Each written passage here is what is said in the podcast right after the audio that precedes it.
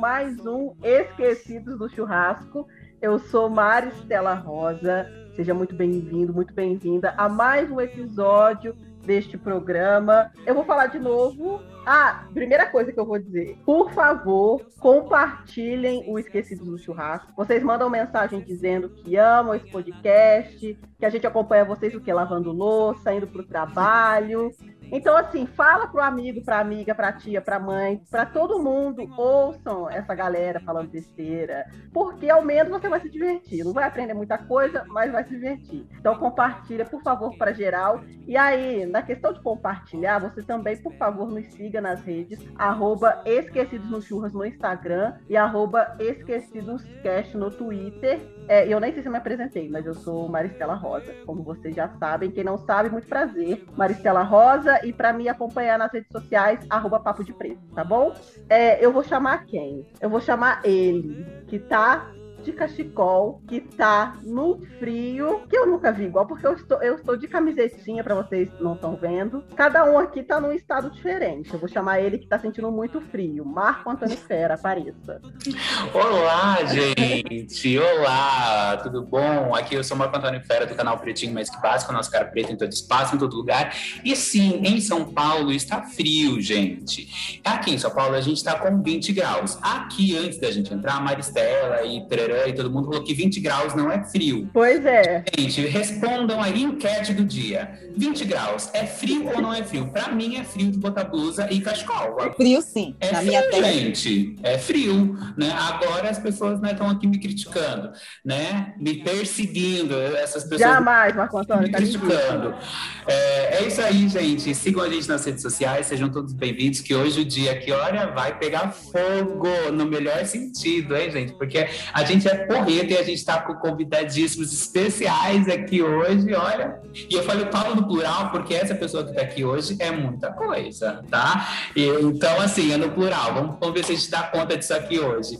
E eu vou chamar quem? Vou chamar quem? Eu vou chamar ela, gente. Eu, eu falei que vai pegar fogo, eu vou, vou chamar ela que bota fogo no povo. Ela é uma pipoca serelepe com vocês. Quem? Lícia Ramos Double M. Eu tava pensando que ia falar Mari, eu digo, mas Mari já falou, pelo amor de Deus, né? Sou eu! Hello, people! Eu sou Patrícia Ramos, do canal e blog Uma Bada para Cada Dia, onde eu faço resenha de séries de livros, de filmes.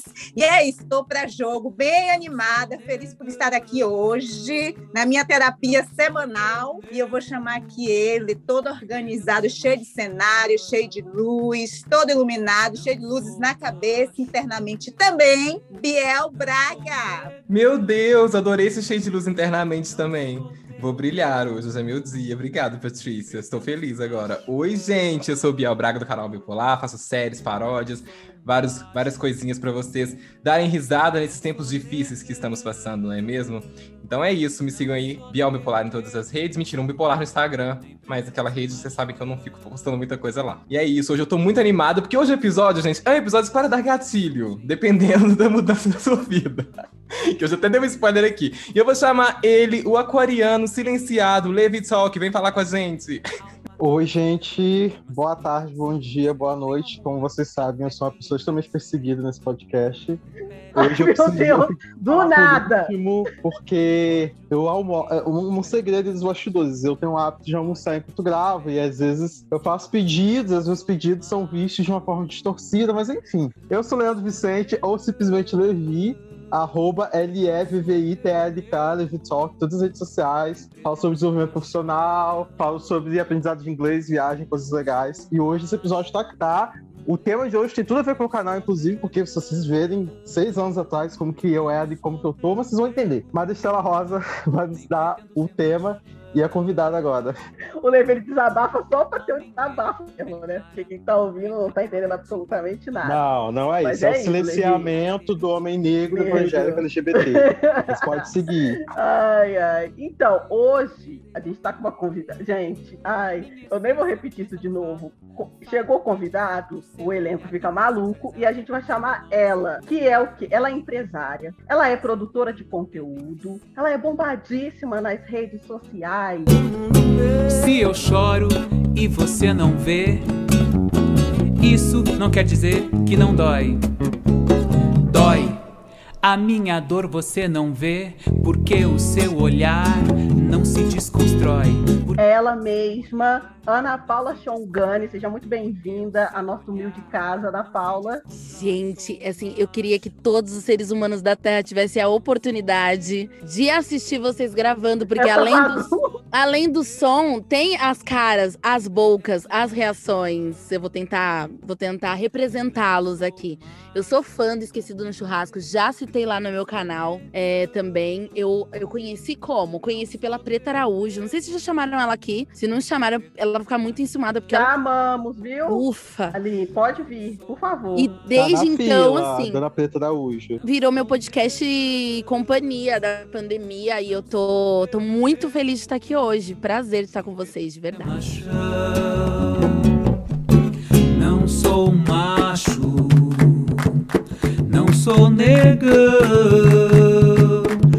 sou teu nego, nem pretendo ser machão. Não sou macho, não sou negão, não sou teu nego, nem pretendo ser machão.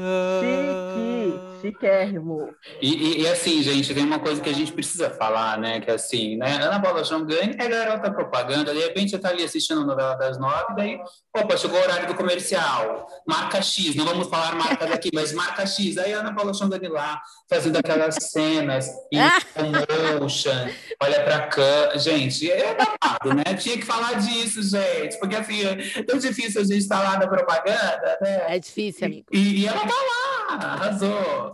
Então, e o que, que a gente vai falar hoje, afinal de contas? A gente trouxe a Ana Paula aqui para falar de mudanças, mudanças de vida, é, mudanças grandes, mudanças pequenas, é aquelas mudanças que a gente quis fazer, aquelas mudanças que a gente foi forçado a fazer. E aí, eu queria começar perguntando para vocês, quando a gente pensa em mudança, a gente sempre pensa em grandes mudanças. Mas eu queria que vocês se lembrassem ou contassem para gente de lembranças pequenas de mudanças pequenas, mas que no final resultaram em grandes coisas. Eu, por exemplo, não gostava muito do meu quarto. Porque eu achava que o meu quarto não era legal, então eu só ia dormir e logo saía, assim. Imaginem, casa de é, classe média baixa, vamos pôr assim.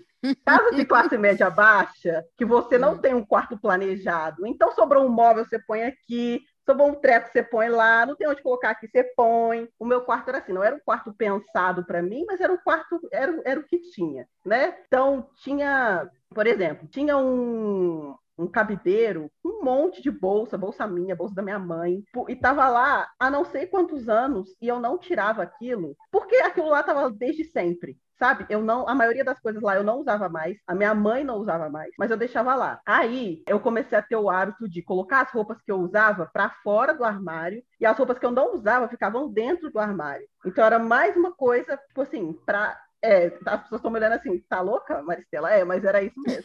As roupas que eu não usava ficavam dentro do armário e as que eu usava ficavam fora para eu lembrar delas. Porque muitas vezes acontecia isso, ficava lá no fundo do armário e eu não lembrava de usar, então eu deixava fora. Então era mais o espaço, o espaço do armário, o espaço das roupas que eu efetivamente usava. É, aí tinha um cômodo lá no meu quarto que embaixo dele tinha um monte de disco antigo e eu não ouço disco, não tem nem lugar para tocar disco. E aí eu olhei para o meu quarto e eu falei, gente, eu vou, eu vou mudar tudo isso aqui. Aí eu arranquei, eu lembro que a minha mãe ficou olhando assim, sabe? Tipo, Mano, isso aqui tá antes, você vai mudar? Vou mudar.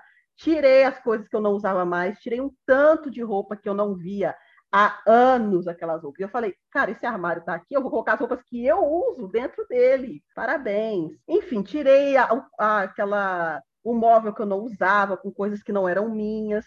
Mudei tudo, comprei uma estante, eu estou colecionando quadrinhos, eu coloco meus quadrinhos lá. Aí eu coloquei uma mesa para eu trabalhar, comprei uma cadeira melhor para eu trabalhar também, coloquei internet lá, coloquei um roteador para mim no meu quarto. E hoje eu amo o meu quarto. Assim. Eu passo quase o dia inteiro lá.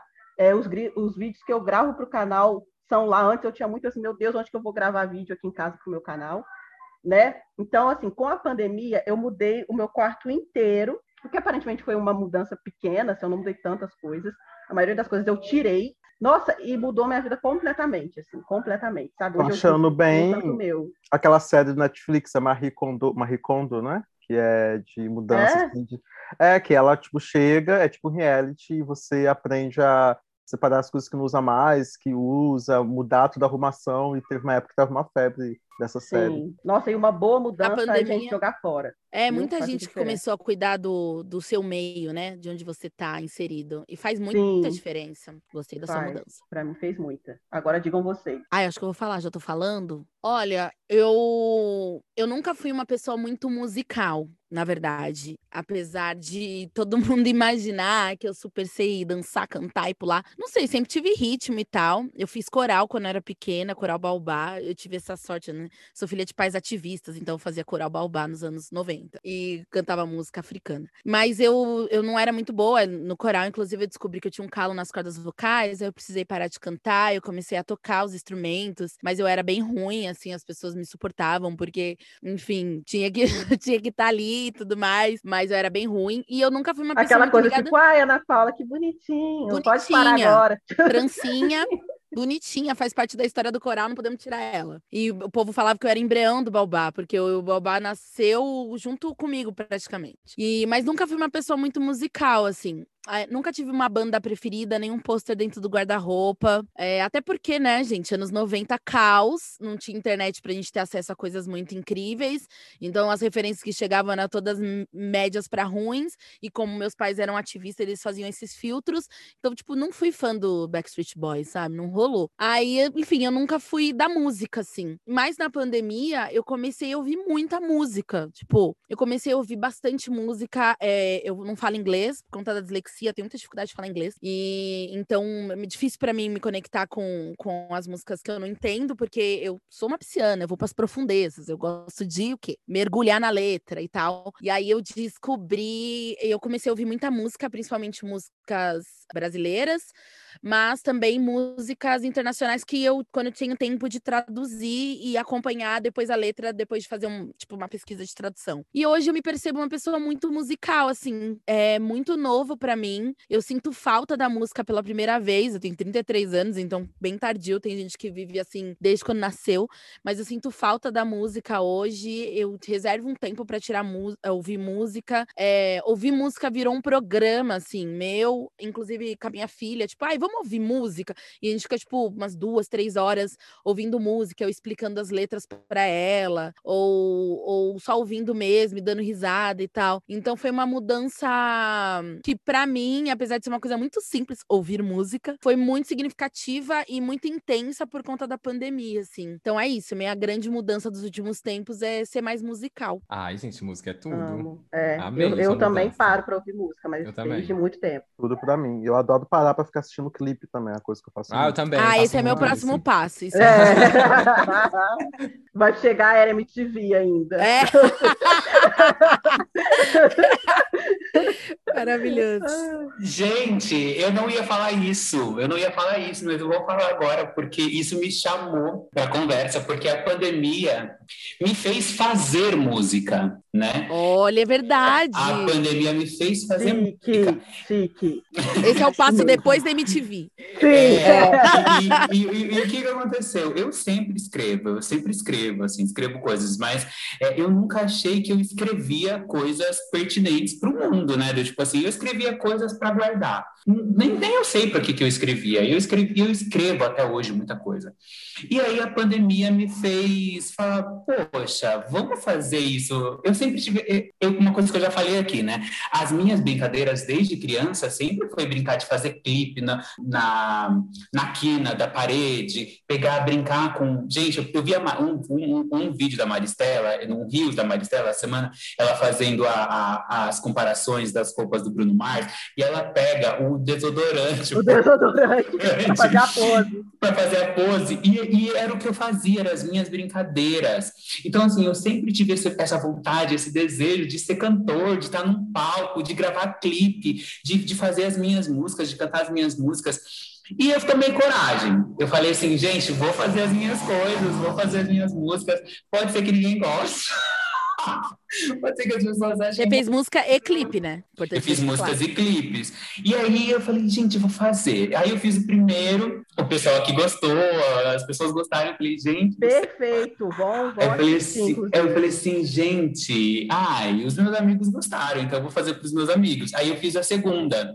E agora eu já tenho cinco músicas. Eu tenho um EP que tá para sair e eu não consigo gravar as músicas porque é, os músicos, a banda, é, é muito complicado levar todo mundo pro, pro, pro estúdio agora com pandemia. Então a gente deu uma parada, a gente está esperando a pandemia passar para a gente conseguir voltar e gravar cinco músicas e lançar o EP. E isso para mim é uma, é, uma, é uma mudança. mu- Eu sei que ela não é grande, mas para mim ela é muito grande, porque é, é, é eu expor mais. É enorme. O, É, eu o Leonino é foda, né? Você fala assim, quais foram pequenas mudanças na sua vida? Então, eu faço músicas, E gravei clipes. clipes. Maristela vai Eu- perguntar grandes mudanças, porque depois dessa eu quero ver o que você É, eu quero ver. Não, ainda bem que a, a Ana já ouve o podcast e sabe que o Marcos sempre vem e dá aquela selada, né? Ele vem com umas histórias, Não, assim. não, gente, não, gente, não é. É porque assim, é difícil a gente se expor, né? Ainda mais cantando, é o mais íntimo de você. E, pe- e, e, assim, gente, na internet, né, as pessoas podem detonar. E o medo de ser detonado. Mas graças a Deus eu tenho muitos amigos muito bons e não me detonaram e me deram vontade de continuar.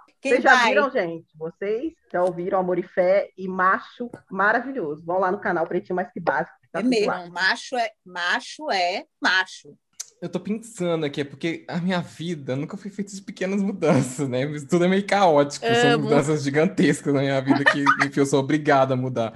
Mas nessa vibe aí de coisas que a gente fez, deu uma melhorada e a gente se sentiu melhor. Tem, ó, tem ligação com música também, porque eu comprei um, um toca-disco, que vem que toca CD também, justamente para abrir meus CDs, porque eu tenho coleção e nunca tinha, nunca tinha tirado do plástico. Só comprava para deixar ali. Eu falei, hum, veio Covid. Eu pensei, gente, as pessoas estão morrendo. Se eu morrer, meus álbuns vão ficar todos aqui lacrados e minha mãe vai dar pros outros. Não sei lá o que, que vai acontecer. E eu não ouvi, eu não parei pra ouvir. Então abri e tive o prazer de ouvir um por um, faixa por faixa, deitadinho na minha rede. Eu comprei uma rede também e coloquei na varanda pra isso. Então foi- Olha, É, foi uma coisa que eu, eu, eu me senti muito bem, assim. Às vezes, quando eu tô na, meio da depressão, na bad, eu pego uma tacinha de vinho, deito lá na, na rede e fico ouvindo minhas músicas. É, eu faço toda uma cena, né, gente? Impressionante, né? Pra montar, pra poder sofrer, eu monto um cenário, né? Mas enfim. Ai, é muito. Eu adoro, gente, quem sofre bonito. É, né? Tem que sofrer bonito, muito youtuber, né? Enfim, é, É. isso. descer pela parede assim chorando, bebendo um Sim, vinho. tem que ser dramático, coisa né? boa. Tem que ser Que dramático. dramático. Ô, coisa Mas, boa, é ótimo. quando, coisa boa. Ô, coisa boa! Eu já tava falando isso hoje, eu tava ouvindo o meu bom pagode, né? Porque já que é pra a gente ouvir música, vamos para o pagode. E eu falei, eu falei pro meu companheiro hoje, eu falei, eu gosto de música sofrimento, porque isso me, me, me impacta. É gostoso, gente. É Sim, muito. gente. Tem sua beleza. Biel, quando você fala toca disco, você fala toca CD, não é vinil, né? Você nem Não, ele toca vinil, Vinil, né? ele toca Ah, ele vinil toca e CD. vinil? Aham. Mas você tem vinil? Eu vou começar minha coleção de vinil agora. Ah, tá. aí- Porque você nem é da época, né? Mas agora tá lançando de novo, Marcos. Os artistas estão tudo lançando vinil. Tudo tem, É tudo tem. verdade. vinil. Aí eu tenho sim, vinil. sim. Aí, tá tá vendo? Eu tenho amarelo. muito vinil. Sim, mas que precisando- nós, nós somos de 87, né, Xongani? Nós fomos criados no vinil, né? E, o- e o vinil, antigamente aqui, não sei, em São Paulo, você é, você é de São Paulo, né? São Paulo, Sou. São Paulo.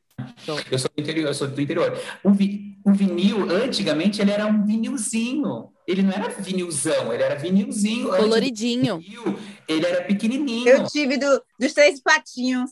Hum, Tive Eu de Gretchen também. É, De Gretchen era do meu pai. eu tive Ó. da Mara Maravilha. Eu tive Meu do Chaves. Deus. O tanto que eu ouvi o vinil do Chaves. Gente, eu não Ele, ouvi can- ele cantava o Chaves, É, gente? sabia. Tinha, tinha o vinil do Chaves. Todas aquelas músicas. Se você é jovem ainda, jovem ainda. Todas aquelas Jesus. musiquinhas do Chaves. Hum, não Tinha, tinha um vinil. Nossa, isso deve valer uma grana hoje em dia, né? A tinha a música do Kiko, da Chiquinha, do Chaves. Tinha música de todo mundo. Acho que até do seu barriga tinha música. Maravilhoso. Gente. Música do seu barriga, qual que é? Não, Não, lembro. sei, não lembro. não Mas acho que tem. Mas tem, agora. tem sim. Era bom, Mari? Ah, eu amava, na época eu amava. Eu, eu não ouvia todas, eu ouvia É, mas a gente já tá nessa questão do, do era bom, né? Tem muita coisa que a gente já falou aqui que era bom na época, hoje em dia a gente se fala. Mas eu tô Mas, gente, de mas-. Eu, eu tô falando com a referência de hoje. Ah, era, era, Ouviu era ao posso- contrário? Tem que. Não, gente, vamos, Gente. coleguinhas, não ouçam ao contrário.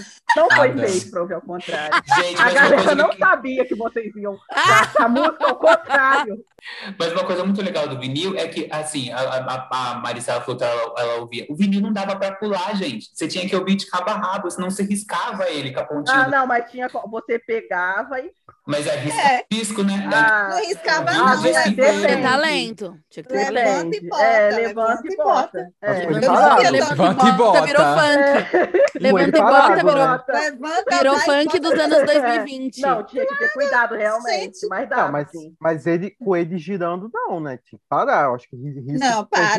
Não, é, não, ai, não Aí do nada esse, esse podcast tá fazendo uma análise de vinil. Análise de Ah, vinil. Gente, é, Do nada, meu pai. ó. Mas é isso. galera. eu tenho que fazer uma menção honrosa ao meu editor, que também é meu amigo Kleber. Eu não sei se ele vai estar ouvindo, mas ele falou que ele queria comprar um toca-discos, né, de vinil. Aí eu falei com ele, ele falou que estava em dúvida se ele se, se ia se dar de presente de aniversário um toca-discos ou uma viagem não sei pra onde. Eu falei assim: olha, você não vai usar esse, esse disco de vinil. Daqui que eu fui falar isso. Ele falou: como assim? Eu gosto muito de músicas que ele comprou. Aí ele direto me manda foto, manda vídeo mostrando que ele tá usando. Tô o ouvindo. Vai pegar na minha cara. Chupa que eu tô ouvindo.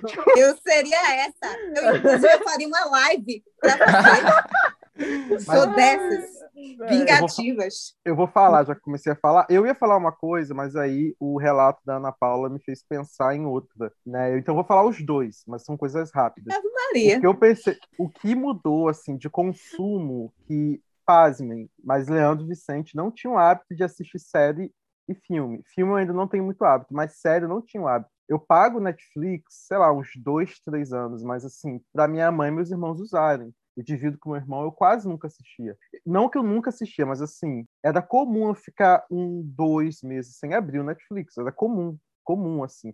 Só quando tinha séries que eu gostava muito, eu ia lá assistia, por exemplo, Stranger Things ou o Black Mirror. Eu lá assistia e acabava. Eu, tipo, aí eu esquecia que o Netflix usava. Aí agora eu estou me esforçando mais para assistir e olha que, que tem sido legal, tem sido uma experiência boa. Eu fico, nossa. Porque, tipo assim, às vezes no dia a dia, principalmente dia de semana, dia útil de trabalho, eu parar e assistir um episódio de uma série na hora do almoço, por exemplo, ajuda muito a eu esquecer que, que o meu trabalho e o mundo existe, assim porque você fica muito imerso, e é uma coisa rápida, mas não é aquele rápido do YouTube também, porque do o YouTube acaba sendo muito rápido, tem as propagandas, etc, etc.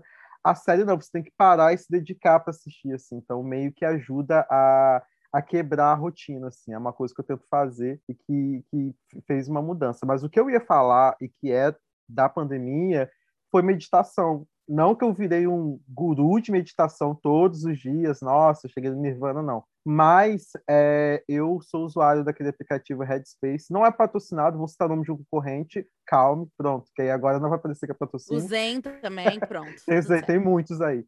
E aí eu passei a usar o Headspace, que é um aplicativo de meditação. Só que ele não é só meditação, ele é feito para bem-estar no geral, né?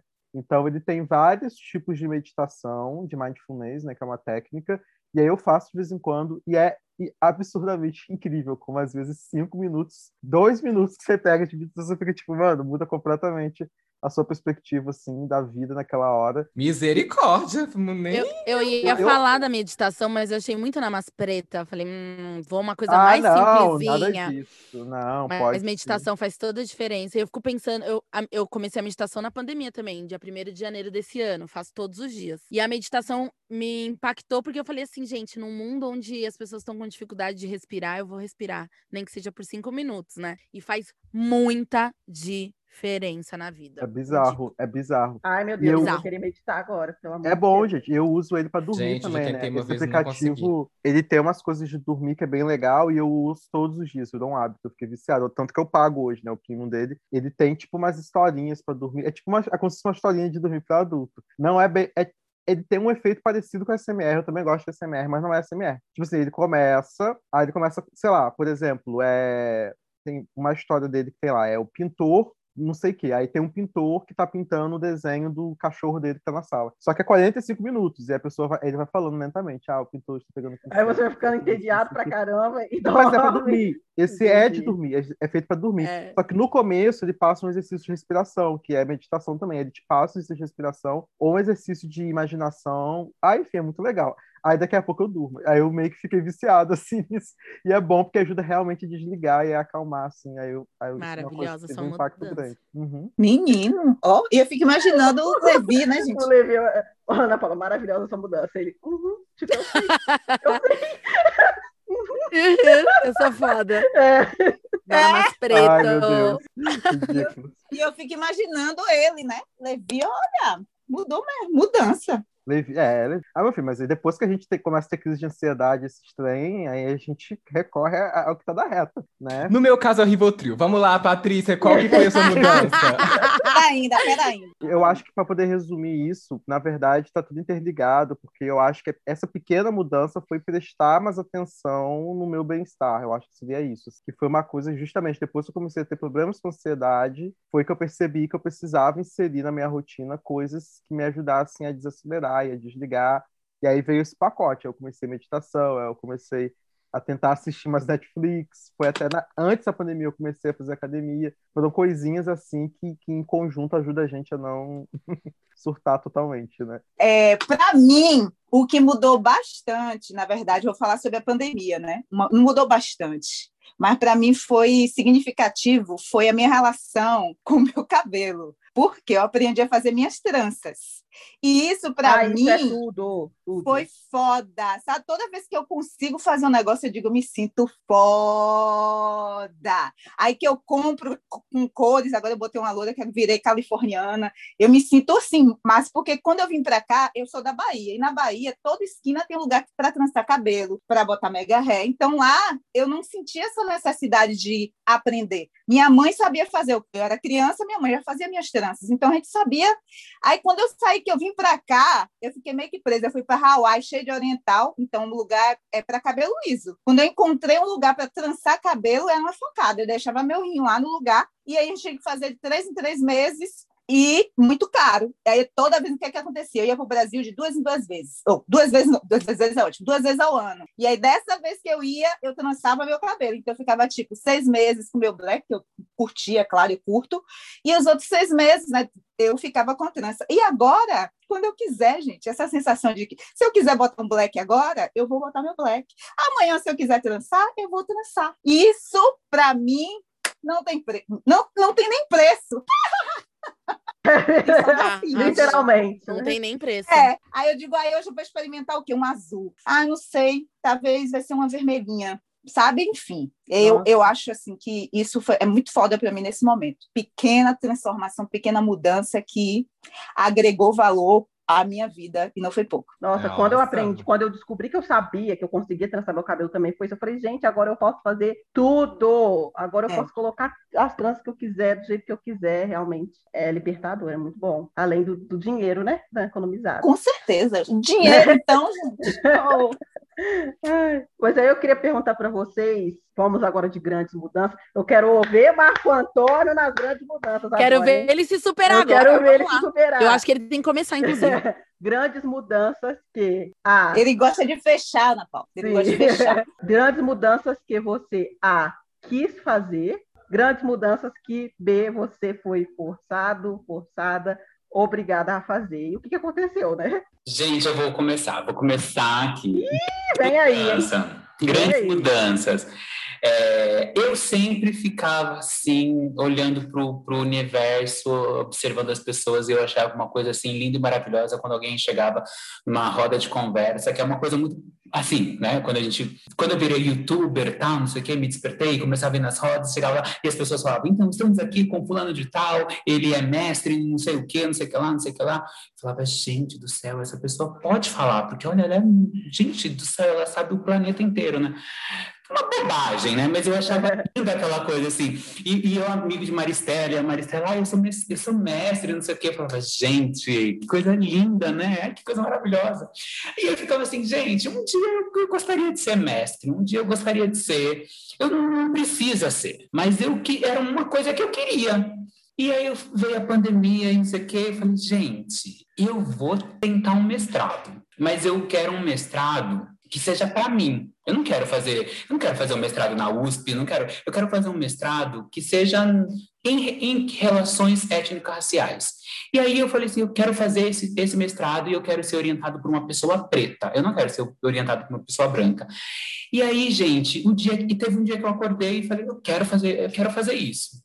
E eu fui ali, fui ali, fui ali, fui ali e, e fui fazendo várias pesquisas. Teve um dia que eu abri, coloquei mestrado é, em questões raciais e veio um mestrado no Rio de Janeiro, em dezembro, veio um mestrado em, no Rio de Janeiro é, em relações étnico-raciais. E tinha uma linha de pesquisa repertórios culturais. Eu fui olhar os professores e tinha uma professora negra uma mulher negra que estudava gênero e sexualidade.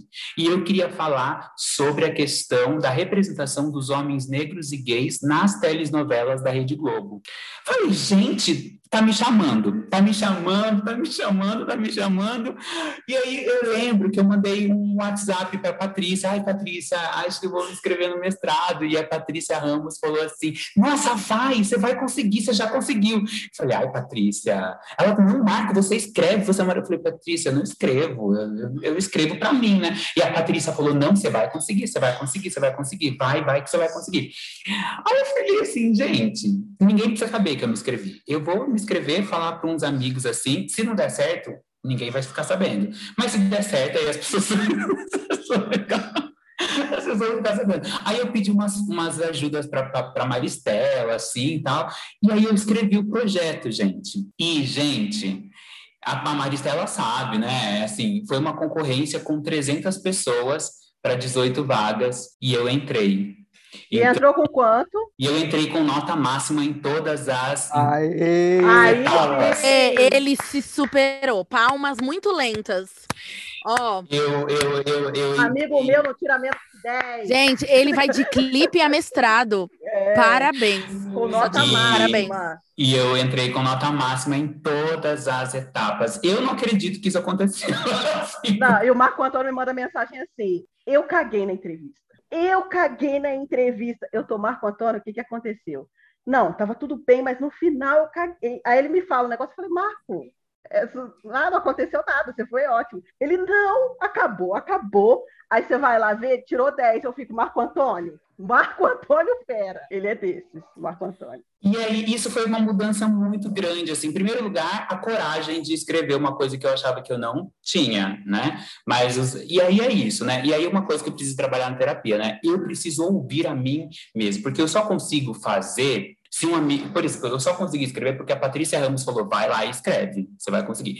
Entendeu? Porque assim, é, eu preciso ouvir é, a mim, né? Isso é uma mudança que eu estou tentando construir na pandemia, ouvir a mim.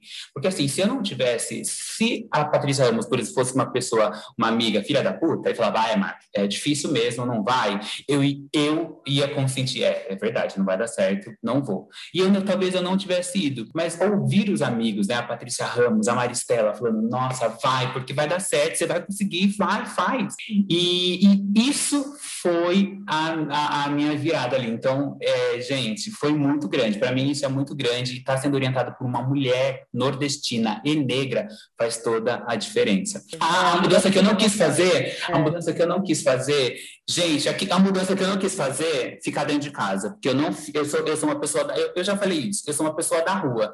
E ficar dentro de casa é a tortura do planeta. Mas eu, o seu texto não é esse, Marco Antônio. O seu texto é: eu sou uma pessoa de gente, eu sou uma pessoa de muita gente, eu sou uma pessoa do povo. Esse é o seu texto.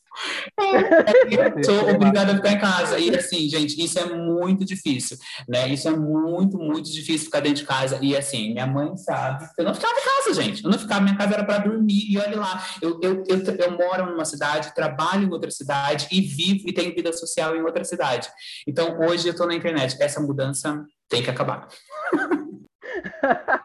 Entendi. Eu vou começar com a mudança que eu não quis fazer que é uma mudança que eu tinha que fazer, todos nós tivemos que fazê-la, mas para mim foi muito difícil. Eu sou uma pessoa que não gosta de mudanças, para começar. É, as pessoas ficam falando, ai, porque eu adoro mudanças, eu adoro desafios, que eu fico, uhum, tá bom, linda, eu não gosto de mudanças, não. E aí, uma mudança que eu tive que fazer foi quando eu saí do ensino médio e fui para a faculdade. É, eu estudei no meu, no meu colégio desde a quinta série, mas eu estudei no mesmo prédio desde a primeira série, porque é, eu estudei no Tiradentes, da Polícia Militar, da quinta série ao terceiro ano, é, mas da primeira à quarta série eles cediam para outra escola, e eu estudava nessa escola, então eu continuei no mesmo prédio, eu só mudei de horário. Antes da primeira à quarta eu estudava de tarde, da quinta até o terceiro ano eu estudava de manhã. Então eu conhecia aquele prédio inteiro, eu conhecia todo mundo, eu ia para a escola a pé sozinha, porque era muito perto da minha casa. Então, desde a minha primeira série, desde a primeira série não, mas talvez desde a terceira série, quarta, eu ia a pé sozinha, porque era muito, muito perto. Eu ia com os meus amigos que estavam perto também. Eu conhecia todos os professores. Quando eu cheguei no terceiro ano, eu já conhecia todo mundo. Eu conhecia as tias da cozinha, eu conheci, enfim, era a minha casa efetivamente, assim, né? Eu passei muitos anos da minha vida lá. E aí eu fui para a faculdade estudar numa federal, na Universidade Federal da minha cidade, que é um campus enorme, é desses campos que tem todas as, as faculdades no mesmo campus, é quase um bairro inteiro. Eu não conhecia nada, era tipo do outro lado da cidade, eu tinha que pegar dois ônibus para ir. Então eu lembro assim que o meu primeiro semestre, ele foi muito triste assim, de eu me sentir muito deslocada, de eu sentir que aquele espaço não era para mim. E aí tem várias questões, ah, menina negra, todas essas coisas. E também eu senti muito baque de estar num lugar que eu não conhecia ninguém de sair do lugar que era minha casa, que eu conhecia todo mundo, para um lugar enorme que eu não conhecia ninguém. Então foi uma mudança para mim muito ruim. Eu demorei muito tempo assim para me apropriar daquele espaço. E eu nem sei se isso aconteceu de fato, assim, sabe? Talvez tenha acontecido só quando eu voltei para o mestrado, que eu voltei para a mesma universidade.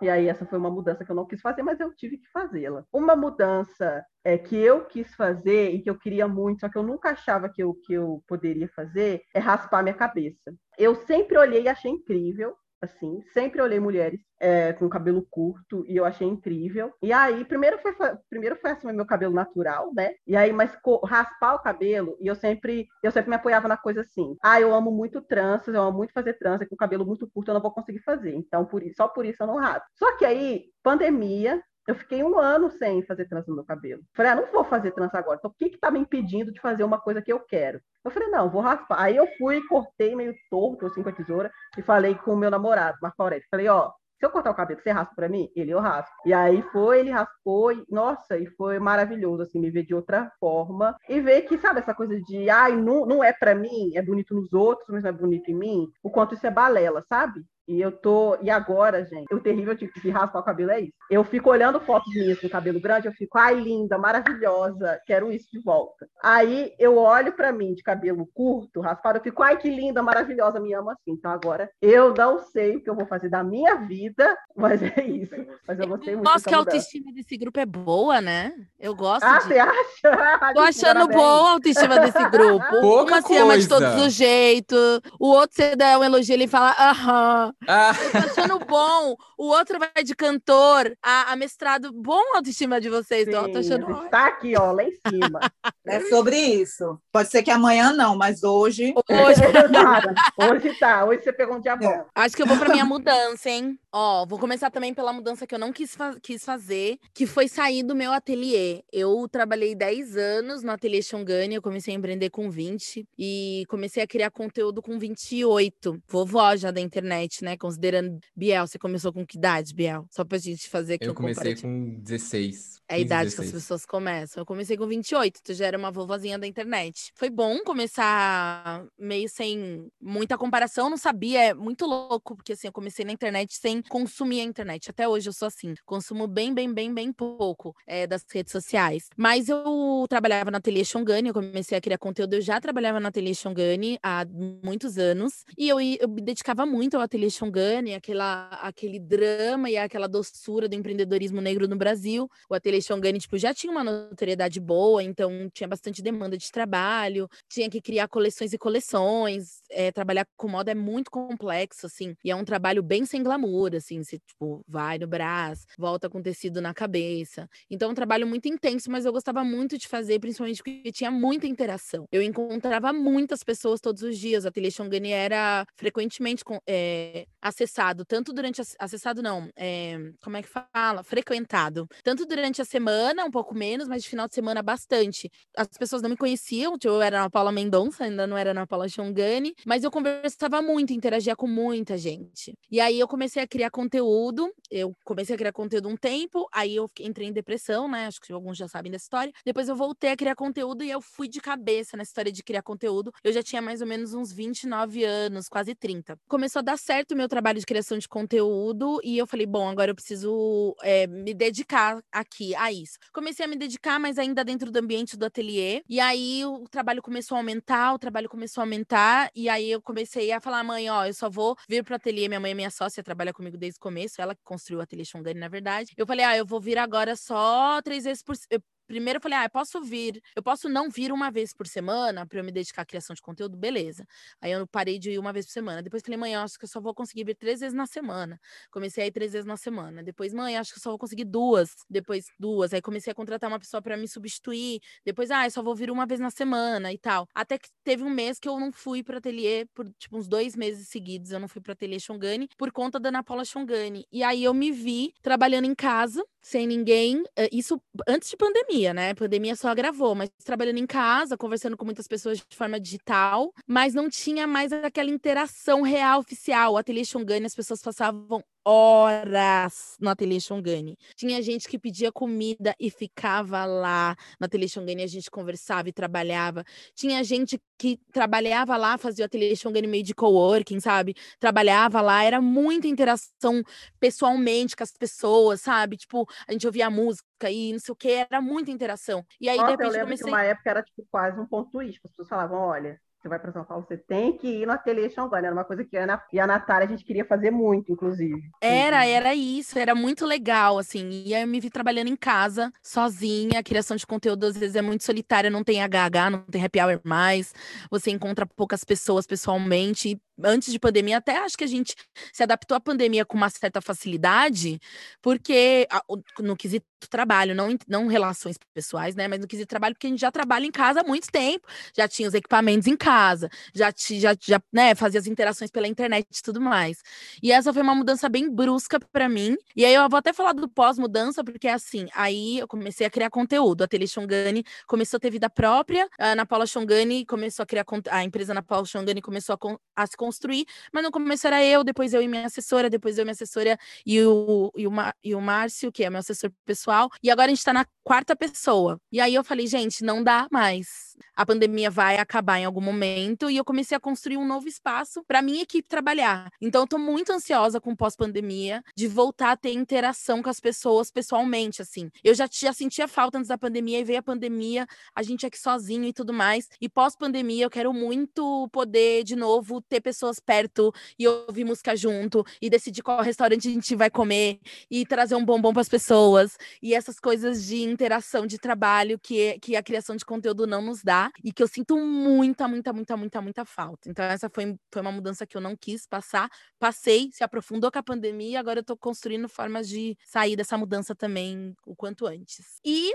a mudança que eu quis muito fazer tem tudo a ver com a mudança da Maristela. Eu entendo cada segundo que você falou, que foi cortar o cabelo, né? 13 anos de dreads. Eu nunca alisei o cabelo na minha vida, tô esperando meu cabelo crescer para alisar pela primeira vez. Sempre tive trança, cabelo black, mas, principalmente trança, né? E aí depois eu fui pro dread, aí eu tive dread por 13 anos. Então a minha fase mais intensa, né, que é quando você se torna adulto, eu tava com dreads. E muitas coisas têm a ver com isso. O meu cabelo crescia para baixo, né, gente? Desde sempre. Era trança e depois dreads. Tinha o volume, tinha o peso, tinha tinha os coques, os penteados. E eu gostava muito do dread, porque eu achava que dread era minha meu amuleto. Na hora que eu comecei a criar conteúdo, eu olhei à minha volta e falei: o que, que eu tenho de diferencial aqui? O cabelo endredado. É, e a, quando começou o boom da transição capilar, onde as pessoas estavam descobrindo o seu cabelo, eu já tinha dread.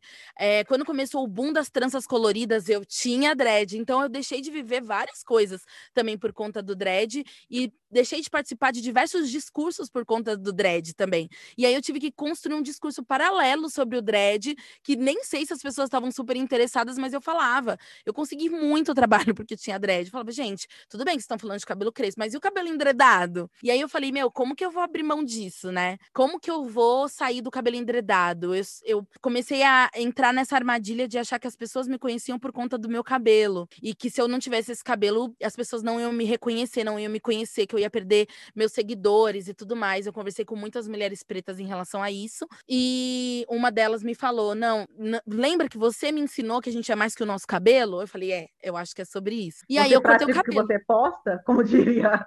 Não é? Vamos praticar aqui, queridinha. Um Vamos praticar. Vamos ser coerente, amor? Vamos ser coerente.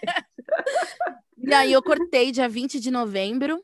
O Ateliê Xongani também começou dia 20 de novembro. Eu cortei no dia 20 de novembro, me escondi por dois dias. Na verdade, eu cortei dia 17 de novembro, me escondi por dois dias para aparecer no dia 20 de novembro ali no YouTube Black, careca. Me ver careca foi muito louco, assim. Primeiro porque eu descobri outro, outro rosto, eu descobri minhas assimetrias, Sim. eu descobri a minha pele, do rosto, eu descobri o volume do meu corpo, é, eu, eu descobri que eu não podia, eu comecei a sentir frio, porque o meu cabelo me esquentava, eu comecei a proteger mais minha, minha, minha garganta, porque eu sentia frio, é, a minha filha, muitas conversas sobre feminilidade, é, eu comecei a mudar meu jeito de vestir, eu tô me vestindo um pouco mais a gênero, assim, uso umas roupas mais largas, faz mais sentido, eu comecei a usar piercing, eu parei de usar maquiagem, maquiagem, eu parei de usar brinco grande. Foi uma mudança absurda. Só quem viveu sabe, né, Maristela? Inclusive, tem uma questão: as pessoas acham que quando você raspa ou corta o cabelo bem curto, você vai usar, começar a usar brincões grandes. Não, gente.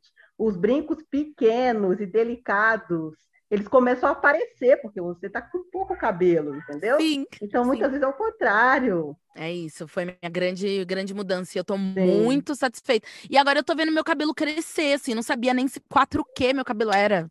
Nunca me vi, faz tempo que eu não vejo de black. Coisas tão simples sim. que muita gente já passou. Eu, por um motivo contrário, né, de por, por ter um cabelo crespo endredado eu nunca tinha passado também. Então tá sendo incrível. Ana, mas você foi no salão, né? Não foi você que se auto cortou o cabelo, né? Eu convidei um barbeiro para cortar meu cabelo, fiz Sim. vídeo, porque tem um hum. leão aqui, né? Tem um leão. Fiz um vídeo Sim. raspando o cabelo, chorando lentamente. Ai, Ana, a diferença, né? Eu peguei uma tesoura, acho que de tecido, fabricado. eu falei, foda-se, eu vou cortar esse cabelo na fala. Então eu fiz um vídeo profissional, contratei Tem que monetizar. Organizado. Não, eu, eu, aluguei cadeira de cabeleireiro. Sim. O Leão tipo, veio, Leão sumiu veio. dois dias antes, né? Três dias antes sumiu. do 20 de novembro. eu acho chique, gente. Oh, eu apareci na live, naquela Olha. live do YouTube Black, do nada, careca. Foi, realmente. Foi que eu queria chocar a sociedade. Aí preparei o Instagram para receber as pessoas. Nossa, pra ver, será que é o Xongani mesmo? Eu falei, gente, quem é ela? Aí, viu? Deu certo. Ana Paula Xongani. Sim, foi esse o impacto. É, era isso que eu queria. Rolou, Maristela? Rolou, rolou super. Rolou super, rolou super. pra mim também. Porque eu, antes super. que eu, eu, participei dessa live, né? Então, antes de entrar, eu tava, já tava assistindo. Eu disse, gente, Ana Paula raspou a cabeça. Que tudo! foi tudo. Rolou. Esquecendo até o tema, né? O que foi? A gente tá falando sobre o que mesmo? Mudança, amor. Mudança. No caso é mudança mesmo. Não, tô falando no dia do. Ah, na live. Ah, foi o YouTube, é, foi o YouTube Black. Paula, Vem ver. O YouTube fez uma live para isso. Foi isso, foi muito legal, gente. Tá sendo incrível. Ai, gente, eu acho, deixa eu ver, pra mim, nossa, pra, as, as minhas mudanças parecem tão idiotas. Não vai dar nenhuma emoção aqui, mas enfim. É, a mudança que eu não queria fazer, que eu tive que fazer, foi de conteúdo. Na verdade, a gente faz o tempo inteiro, né? Porque o YouTube, a gente, não só o YouTube, mas todas as redes, a gente tem que ficar se adaptando ao que, que tá dando certo. Antes eu me importava muito com isso, até por questão de sobrevivência, né? Porque meu canal era meu ganha-pão. E aí, na época, eu fazia paródia e eu era tipo, pá, todo mundo queria ver minhas paródias, de repente paródia parou. Eu tô assim, meu Deus, o que eu vou fazer agora? Eu tive que adaptar. Não é uma coisa que eu queria fazer na época, eu gostava muito de fazer paródia. E aí eu tive que parar para poder fazer outras coisas que me dão muito mais trabalho hoje em dia, mas fazer o quê, né? É a vida. E a mudança que eu quis fazer, eu acho que foi a maior mudança da minha vida, foi sair da casa da, da minha mãe. Foi uma mudança que eu planejei, só eu e meu namorado. Eu não contei pra ninguém. Minha mãe, inclusive, acho que tem raiva de mim até hoje por causa disso, porque eu avisei pra minha mãe que eu ia mudar, tipo, dois dias antes de mudar. Então eu arrumei tudo, encaixotei minhas coisas, e aí no, no dia da. Mas assim, um mês antes eu estava planejando, a gente comprou fogão, deixou na casa de uma amiga. Foi, foi muito louco. E aí, dois dias, assim, as coisas tudo encaixotadas. No dia que só meu, meu namorado chegou com um caminhão de mudança, e minha mãe, realmente, você vai embora. Aí eu, pô, mãe, vou sair do interior para ir para capital sem ter noção de nada dessa vida, ganhando 600 reais do YouTube e pagar Quantos aluguel. anos você tinha, Gabriel? Eu tinha acabado de, de- de formar na faculdade, eu tenho 28 hoje, isso já tem 5 anos. Quantos anos eu tinha? Alguém faz a conta. Você era 23? jovem. 23? 23. Mas eu achei impactante essa É. mudança. Nossa É, Nossa. escondido é forte. É, eu mudei Nossa, eu escondido. tô vendo mãe de Gabriel assim, ó, chorando. Ela não, ela ficou na hora, ela ficou, todo mundo chorou na hora de ir embora lá em casa. Todo Não mundo foi chorou. pouca mudança, não, é. Foi pouca ele- olha, o, Biel falando isso vem assim no fundo da música. O dia que você foi embora, minha mãe. Cá. foi isso. Foi quase isso. E, e eu, para me mudar, eu tive que enganar minha mãe. Eu ia assim, eu fui morar com meus amigos, eu ia, eu disse para ela que ia só final de semana, então eu ia com minha bolsa, com poucas Ah. coisas, né? Porque eu, por causa de teatro, eu fazia teatro, então eu precisava ficar na rua, né? Precisava dormir na casa de meus amigos. Então eu levei um dia, fui levando uma coisa, levando. Quando a gente percebeu, eu só ia para casa dela no final de semana. Mudou, né? ficou tudo bem. sim. A gente Ah. se enganou, entendeu? Eu acho que eu Entendi. também estava Ela, ela fez que não tava Maravilhoso. vendo. É. você, é. É, não, é lá em casa foi o época eu drama todo. longe, fazia teatro, então eu precisava estar perto dos lugares, e aí, enfim. Aí a gente se enganou e deu certo. Não Ai, rolou nossa. conversa, estou me mudando. Não rolou? Não rolou. Até hoje, não rolou. Até, hoje, Ela, ela- Minha mãe da- desesperou real. Foi tipo assim, na hora que eu sa... na hora que eu saí, juntou minha família inteira na garagem, minha, minha irmã com as crianças, meus sobrinhos, aí vai embora, todo mundo chorando. Aí eu, gente, calma, só tô Pena. mudando. E aí minha mãe, minha- acho que deve ter, pensado, deve ter passado na cabeça da minha mãe, "Ih, gente, lá vai meu filho, preto, viado, aí indo morar na capital sozinho, Youtuber, Indo namorar. Sem dinheiro, Sem ganhando profissão. 500 conto por mês, como é que vai pagar um lugar? Como é que esse vai sobreviver, meu pai? E foi isso, tô aqui, né? Consegui, deu sobre certo, isso. a gente venceu. É isso, casa iluminada. É sobre isso. É, iluminado por dentro e por fora, como diz a palavra. Iluminado por dentro e por fora. uma luz própria. Uma luz Deu certo, dele. gente. que importa- Mãe, deu certo, mãe, tá tudo bem. Ó, até Lindo. o cabelo cheio de luzes, né? Tá todo organizado esse rapaz. A Patrícia, ela fica sempre comentando essa coisa do cabelo cheio de luz, porque ela sabe que ela foi a primeira a perceber. Ela foi a única. Aí ela Percebeu fica quando eu pintei. esse, Claro. o cabelo Sou canceriana, meu bem, jogo na cara É mesmo. isso, Paty. Tá certíssima, inclusive.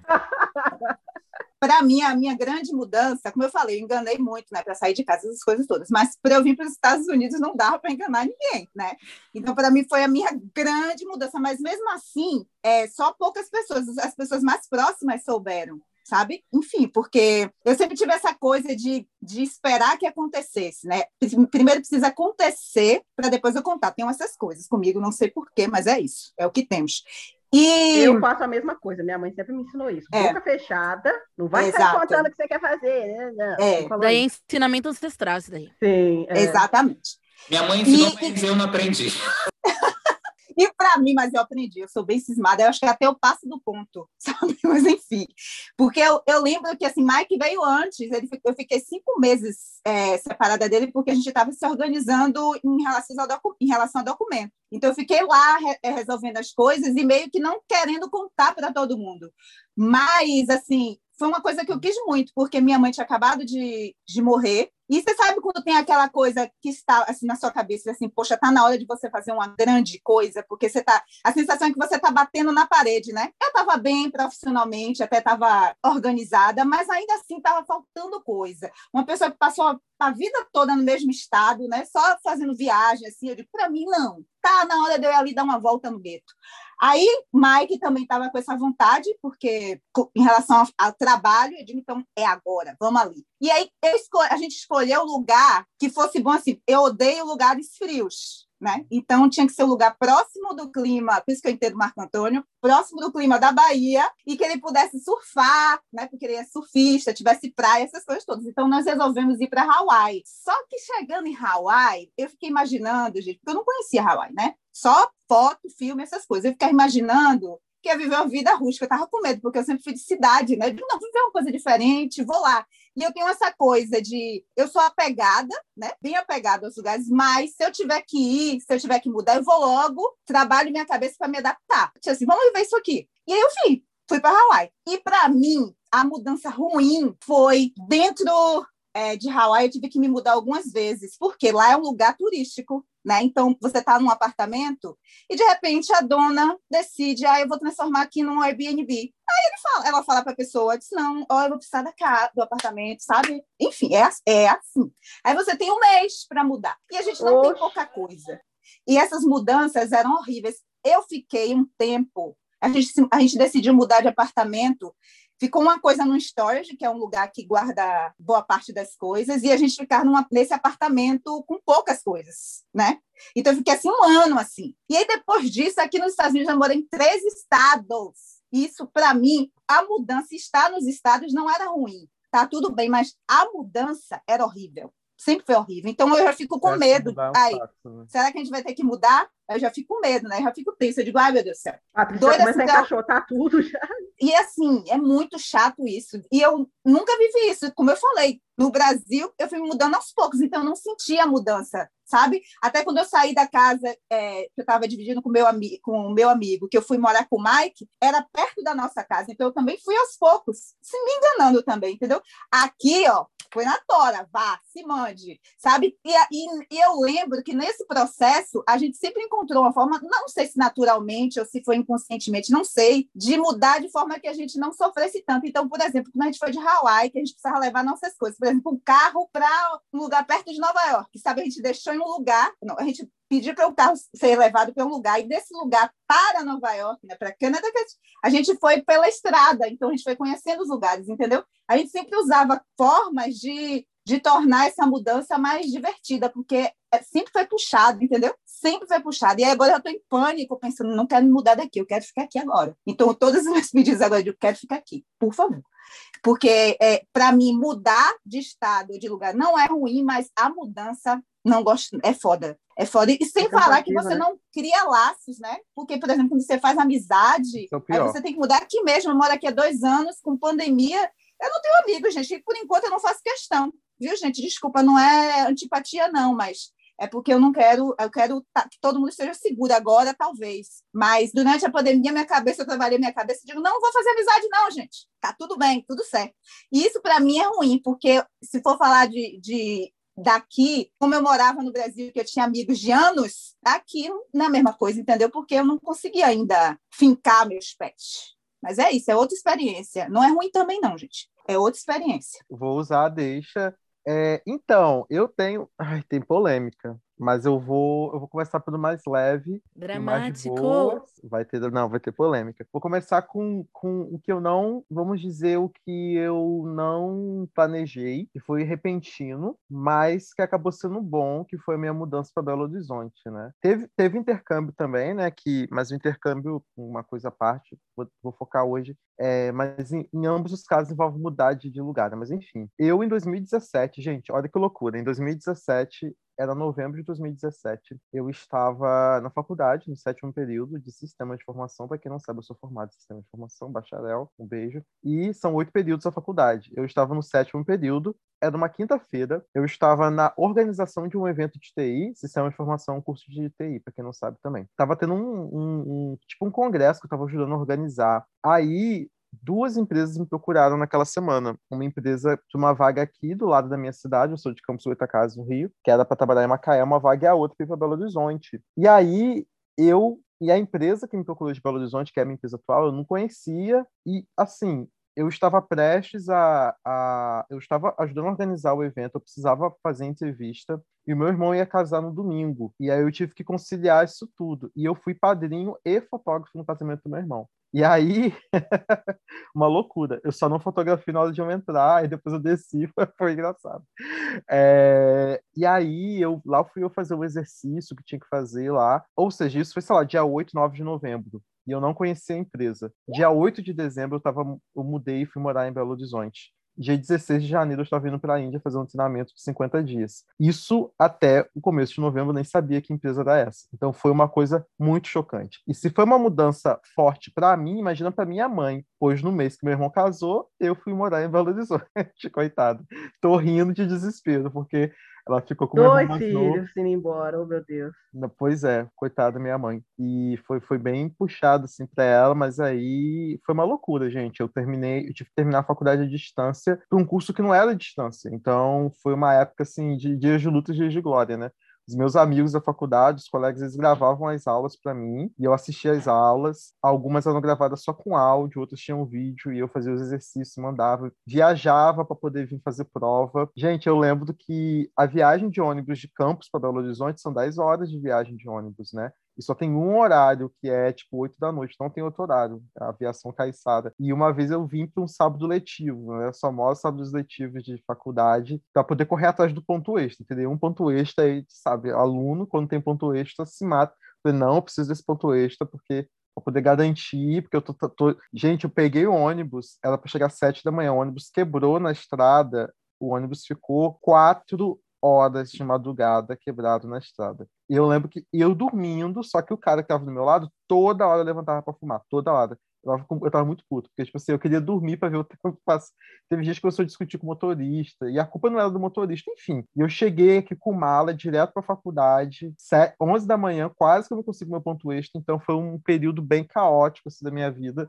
Mas depois é, eu me adaptei, acabou que foi maravilhosa a minha estadia em Belo Horizonte. Eu adoro aquela cidade. Biel Braga, o bipolar, tá aqui fazendo caras e bocas. Por quê? Eu voltei para Campos, que foi uma outra mudança contra a minha vontade durante a pandemia. Eu só fui conhecer o Biel e muitas outras pessoas legais de BH depois que eu voltei para cá. E eu fico com muita raiva disso, assim, porque eu não tive tanta oportunidade. Na época eu achava que Biel era metido, eu achava que ele Ridícula essa história, já falei que essa história é ridícula de achar que eu era metido. Mas é porque, amigo. Eu acho até hoje, brincadeira. Ah! O Exposed veio, Brasil, é isso, eu sou uma pessoa nojentíssima. Não, mas é porque você é uma exceção, Biel. Vamos, vamos, vamos ser sinceros. Biel tem números. Então, a gente chega no rolê com pessoas que têm números. E assim, eu sinceramente eu não espero muito. Para mim, não é legal até que se prove o contrário. Biel é dotado falando... de números. É, eu tô falando sério. Não, só porque, números. Assim, tem gente que, né, chega a 5 mil no Instagram já te trata como. Não. 5 mil é ótimo. Ah. Arrastou pra cima, fudeu. Não, se chegar a 10 mil, então, mano, é Nossa global. Cara. Chegou a 10 mil, é global. Gente, o que está acontecendo hoje? Alguém me conta, alguém me fala, porque, gente, da onde saiu esse. Ele precisa muito de um abraço. Quem está ouvindo o podcast hoje está vendo que o podcast, o tema de hoje é para ele, porque o Leandro estava preparando uma mudança de personalidade. e ele vai ser esse ácido daqui para frente. Um abraço no Leandro. Coletivo. Esse rancoroso, né, gente? Não é uma coisa. Não tá é mal para ninguém, mas é uma reflexão. Vamos refletir aqueles, né? Tá, depois todos... a gente te liga, viu? A gente te liga para conversar. Todos aqui são acessíveis, todos aqui são acessíveis, graças a Deus. Mas enfim, BH me tratou muito bem, cidade incrível, pretendo voltar. Não sei se voltar, voltarei para morar ou não, não sabemos, né? Não sei nem se eu vou estar vacinado ano que vem. Então, quem dirá se eu vou voltar para BH. Vai sim, Léo, vai, vai. Não, eu espero muitíssimo. Bem, e a outra mudança, que eu falei que é um pouco polêmica, mas assim, eu vou tentar falar de um jeito é, de um jeito leve, vamos falar de um jeito leve, porque isso é um podcast divertido, né? Engraçado. Mas foi uma, foi uma mudança num contexto religioso. Todo mundo sabe que eu sou cristão, etc. Eu já falei algumas vezes. Só que eu me peguei em determinado momento da minha vida numa determinada instituição religiosa. Isso é uma coisa que eu sei que muitas pessoas aqui estão ouvindo, ou muitas pessoas, enfim, já passou por isso, ou de mudar de religião em si, ou de mudar de comunidade, ou de, enfim. E, gente, e é interessante que, tipo assim, é muito interessante. Uma coisa que eu acho que, que é muito doido que religi é, instituição religiosa, relacionamento amoroso e empresa, a, os mecanismos de relacionamento abusivo são muito iguais. Assim, quando eu vejo as pessoas relatando empresas que elas estavam que era tóxico, ou determinadas comunidades religiosas ou religiões que elas estavam que era tóxico, ou relacionamentos, é uma coisa que acontece. Assim. E eu já escrevi um texto sobre isso. Quem quiser ir lá no meu Medium, eu nunca falei do meu Medium nesse podcast, é verdade. Leandro Vicente tem outras caras no Medium. Meu Medium é onde eu falo um pouco mais sobre sexualidade, espiritualidade, coisas que eu não falo no meu Instagram e no meu YouTube, olha só. Pois é, eu gosto de escrever também, senhor Marcos. Não é Descubram. Só, não é só você, outros Leandros. Então, lá no Medium, eu falei um pouco sobre isso. Tem um texto meu chamado é, A Teologia do Alto Flagelo e o que a minha mudança de igreja teve a ver com isso. E foi um processo muito pesado na minha vida, porque é, eu acho que todo relacionamento abusivo, independente de com qual é, envolve muito medo, sabe? Tipo assim, você tem medo de você não conseguir achar uma coisa melhor, ou você tem medo de estar tomando uma decisão errada e depois se arrepender, porque é, a realidade que você conhece até aquele momento, né? Então, nesse texto eu falo um pouco mais sobre isso, mas eu fiz uma mudança, um lugar, uma comunidade que eu fiquei por muitos anos. E assim, como dá para perceber, eu não penso muito igual ao que a gente entende do mainstream, é, do segmento religioso que eu tô. E eu fiz a mudança justamente porque não batia mais as ideias e muitas coisas. Só que é muito difícil, muito difícil, porque infelizmente é, o cristianismo no Brasil ele, ele se dá de uma forma muito perversa em vários ambientes e de forma, enfim, que a gente sabe opressora. Então, você criar essa independência, você criar essa autonomia dentro do cristianismo ou fora do cristianismo, pode ser um processo muito difícil, né? Então, para mim foi bem difícil, foi bem pesado fazer essa mudança, mas foi super importante na minha vida. Aí logo depois foi na época que eu fui para BH, e aí logo depois um pouco me entendi enquanto LGBT, enfim. Então muitas coisas aconteceram assim nesse processo. Então, enfim, é isso. Ah, eu consegui falar de um jeito mais leve, olha só. Podia pesar o rolê, mas vou no meu Medium. Até. Pois é, vou lá no meu Medium que vocês vão ver um pouco mais a respeito. Quem quiser, Leandro Vicente Silva no Medium. Tem outros textos lá. Tem texto bobo também, mas tem textos, tem textos interessantes só para vocês refletirem. Ele faz o jabá dele. Ele faz Ele o jabá faz dele. outros Leandros. Tá, para finalizar, eu queria deixar uma pergunta aqui para vocês. Posso? Claro. Qual mudança vocês ainda, vocês ainda querem fazer na vida? Pode ser curto, médio ou longo prazo. E aí? Silêncio. E aí? Quebrou, hein? Eu, eu quero. eu- Eu quero. Desculpa, na verdade, não é nenhuma mudança que eu vou fazer, eu estou fazendo. Se eu estou escrevendo, estou começando a escrever. E eu quero isso, quero investir nessa nova profissão, nessa nova carreira de escritora. Quero escrever muitos protagonistas da minha paleta, sabe? Muitos romances com protagonistas nessa modalidade. Enfim, é isso, gente. Eu estou Amo. bem bem focada nisso agora. Sabe, uma coisa que eu tô gostando, escrevi agora um, tô terminando, na verdade, tô na parte da revisão, e eu tô curtindo muito, entendeu? Tipo assim, ó, algo que me dá muito, tá me dando muito prazer. Então eu quero essa é a minha pequena mudança atual. Tem muitas, mas por hora vamos falar sobre essa. Linda. Eu quero muito, muito, muito mudar de casa. Quero muito sair da casa da minha mãe. Quero muito ter minha casa. É a mudança que eu quero muito, muito fazer. Penso quase todos os dias nessa mudança. Como vai ser minha casa, o que eu, enfim. Nossa, eu fico até seca pensando nessa mudança. assim. Eu quero O quarto muito. deu esse gatilho? É, é, a- a- antes disso, assim. O quarto também, né? Mas, ah, eu quero muito ter minha casa. Muito. É a mudança que eu quero fazer. A curto prazo, se Deus quiser, dá tudo certo. Uma, uma dúvida para você que fala, porque assim, eu sou um perfil que eu não consigo me imaginar, por exemplo, eu lembro que você e o Bial já falaram de querer comprar casa, por exemplo, antes. E eu fico muito num lugar estranho, porque eu não sei onde eu quero morar. Tipo assim, eu não sei onde eu vou estar morando daqui a 5 anos ou 10 anos. E eu queria entender isso. Você se vê, por exemplo, morando aí na sua cidade mesmo, você pretende sair daí? Porque toda vez que eu penso em moradia, me dá uma leve ansiedade, que eu penso, meu Deus, mas eu não sei onde que eu vou estar morando, não sei onde que eu invisto numa casa, ainda que seja alugada, sei lá, eu fico meio... Super te entendo, Levi. Super Eu te entendo. Eu tô bem bugado. nessa, nessa vibe. Onde? Eu quero ter uma casa, mas onde eu vou ter uma casa? Mike tem na cabeça no Brasil. Eu não tenho no Brasil. Eu não tenho. Pode ser no Brasil. Pode ser, não pode, pode ser no Brasil, gente. Mas eu tô falando assim que eu não tenho fixo e não tenho isso certo, entendeu? Querido, eu me vejo pobre. É isso que eu me vejo. Eu não tenho opções, eu não posso. Ai, quero morar em Miami, quero morar. Eu não tenho onde quero morar. Eu sempre morei aqui de fora, achei um apartamento aqui que dá para pagar, dividido de muitos anos, e é isso. Entendeu? Nossa, eu chocado. me vejo de não ter opções e- preciso de um lugar que seja meu. É, é Entendi. Me vejo de não ter opções. Entendi. Não, tudo bem. Mas eu acho que é a forma mesmo de.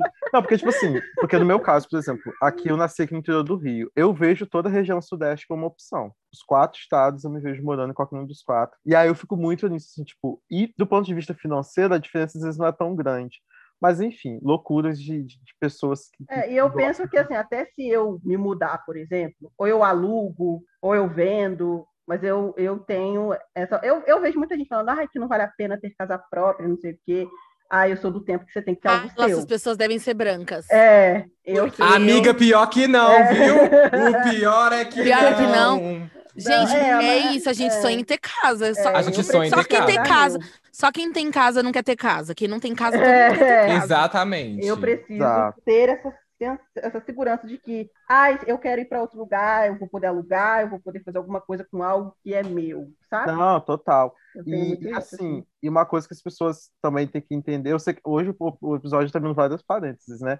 Mas é uma coisa legal da gente pensar, é, tipo, no meu caso, eu estava pensando muito sobre isso essa semana. Porque, justamente, tipo, meu, tudo bem, meu pai tem casa própria que ele herdou, minha mãe, a família da minha mãe não tem, mas eu fico pensando muito nisso. Falei, gente, eu, eu quero ter uma casa própria um dia, mas eu acho que o que a gente precisa tomar só cuidado é com os meios, né? Existem meios mais e menos eficientes de fazer isso. Então, eu acho, mas assim, faz todo sentido, e é uma questão do desejo da pessoa, né? É, Sim, com mas certeza. a E, questão e é se modo de vida organizar- também. É se organizar para não morrer em muitos juros, né? Digamos assim. Ah, Mas, sim, é. esse É, mas o aí já é outro papo, né? É. Já é outro, aí já é pro... Vamos deixar para episódio de finanças, isso? É. Nath continuar Finanças, só na corre Porque base do Nath. Finanças. Ai, gente, finanças eu, acho que aqui. tem. Ela acabou de bater seu primeiro um, um milhão. Achei tudo. Arrasou, Pois é, né, né? menina? Uma puta mudança de vida. Não é? Essa, essa é, essa é Veio mudança de aí, né? Veio aí. Veio aí. E vocês? Pode ser. Gente, pro futuro é tipo o que a Patrícia falou, é, não é segredo para ninguém. A gente fez um episódio aqui sobre carreira, sobre profissões. Eu, tipo assim, carreira é uma coisa que para mim de- há muitos anos me gera vários desconfortos e questionamentos. Eu hoje trabalho na área de TI, né? Eu sou analista de negócios. Eu era programador até pouco tempo. E tenho aqui o meu trabalho na internet, que é muito mais. É um trabalho, mas é um trabalho que não remunera ainda assim. Então, eu, para o futuro, eu queria muito é, mudar para trabalhar com algo que eu acredite mais, assim, porque, tipo, meu emprego hoje na área de TI, ele é um emprego que, tipo, é valorizado, a área de TI é uma área super valorizada, como a gente sabe, versátil pra caramba, é, mas o mundo corporativo, uma Estela super me entende, Ai, É, sim. carreira de TI, não tem como fugir de carreira corporativa e, ai, gente, assim, e esses últimos três meses eu tô num projeto, tô no início de um projeto, e assim, sério mesmo, eu oscilo entre muita raiva ou muita preguiça, porque lidar com o mundo corporativo Com certas e, pessoas. Ai, certas pessoas.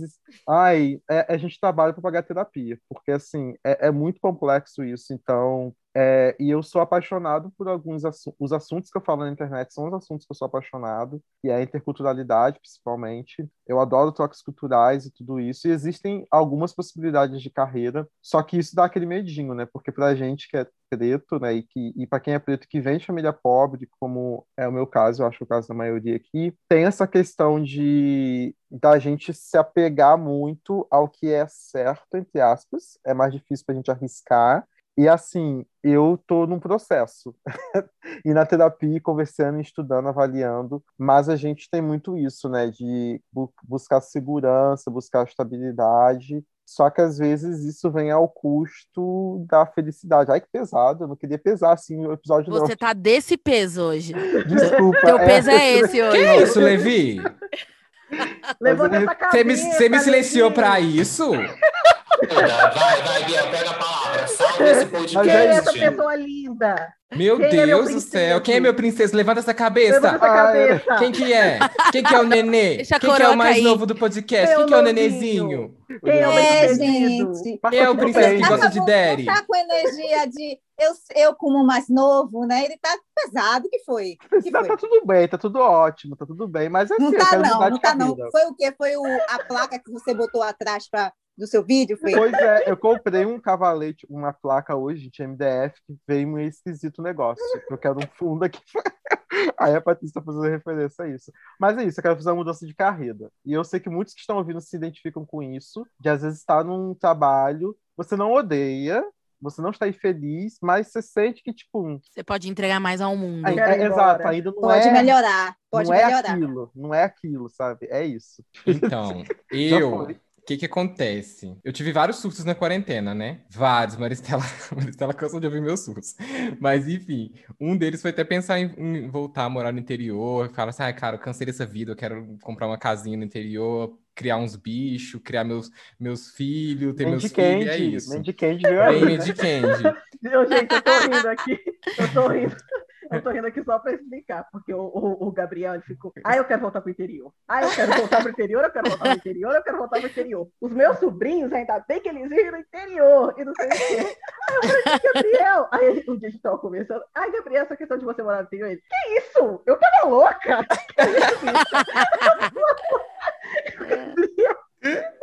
Eu tava extremamente surtada. Tava louca, não me Eu tava escuta, não me louca. Não, não me escuta, não me escuta. Não tenho vontade de voltar pro interior. Inclusive, eu tava, eu tava. Fui fazer Eu sou da compra. capital, eu sou da cidade. É, eu falei, não, eu sou da capital, não tem jeito, não tem como. Eu tava fazendo compra e voltei pensando nisso. Falei assim, ai, não, eu vou conseguir comprar minha casa do jeito que eu quero, nas cidades que eu quero. Não tem nada de voltar pro interior. Chega, Gabriel. E aí, meu sonho maior é isso também, ter a minha casa própria. Já tô olhando, se Deus quiser. Se não sair esse ano, ano que vem que sai, em nome de Jesus. Eu quero muito isso. E uma coisa que eu quero, acho que eu quero, assim, de realização profissional, assim, puxando pro lado do Levi, mas não tão depressivo, pro meu lado mesmo, eu quero. Eu achei ótimo, porque você fez, você fez o shame no que eu tava falando e começou também pesando o rolê, mas segue, vai. Não pesei nada, querido. Eu só falei que eu não quero ser agroboy mais. Eu, hein?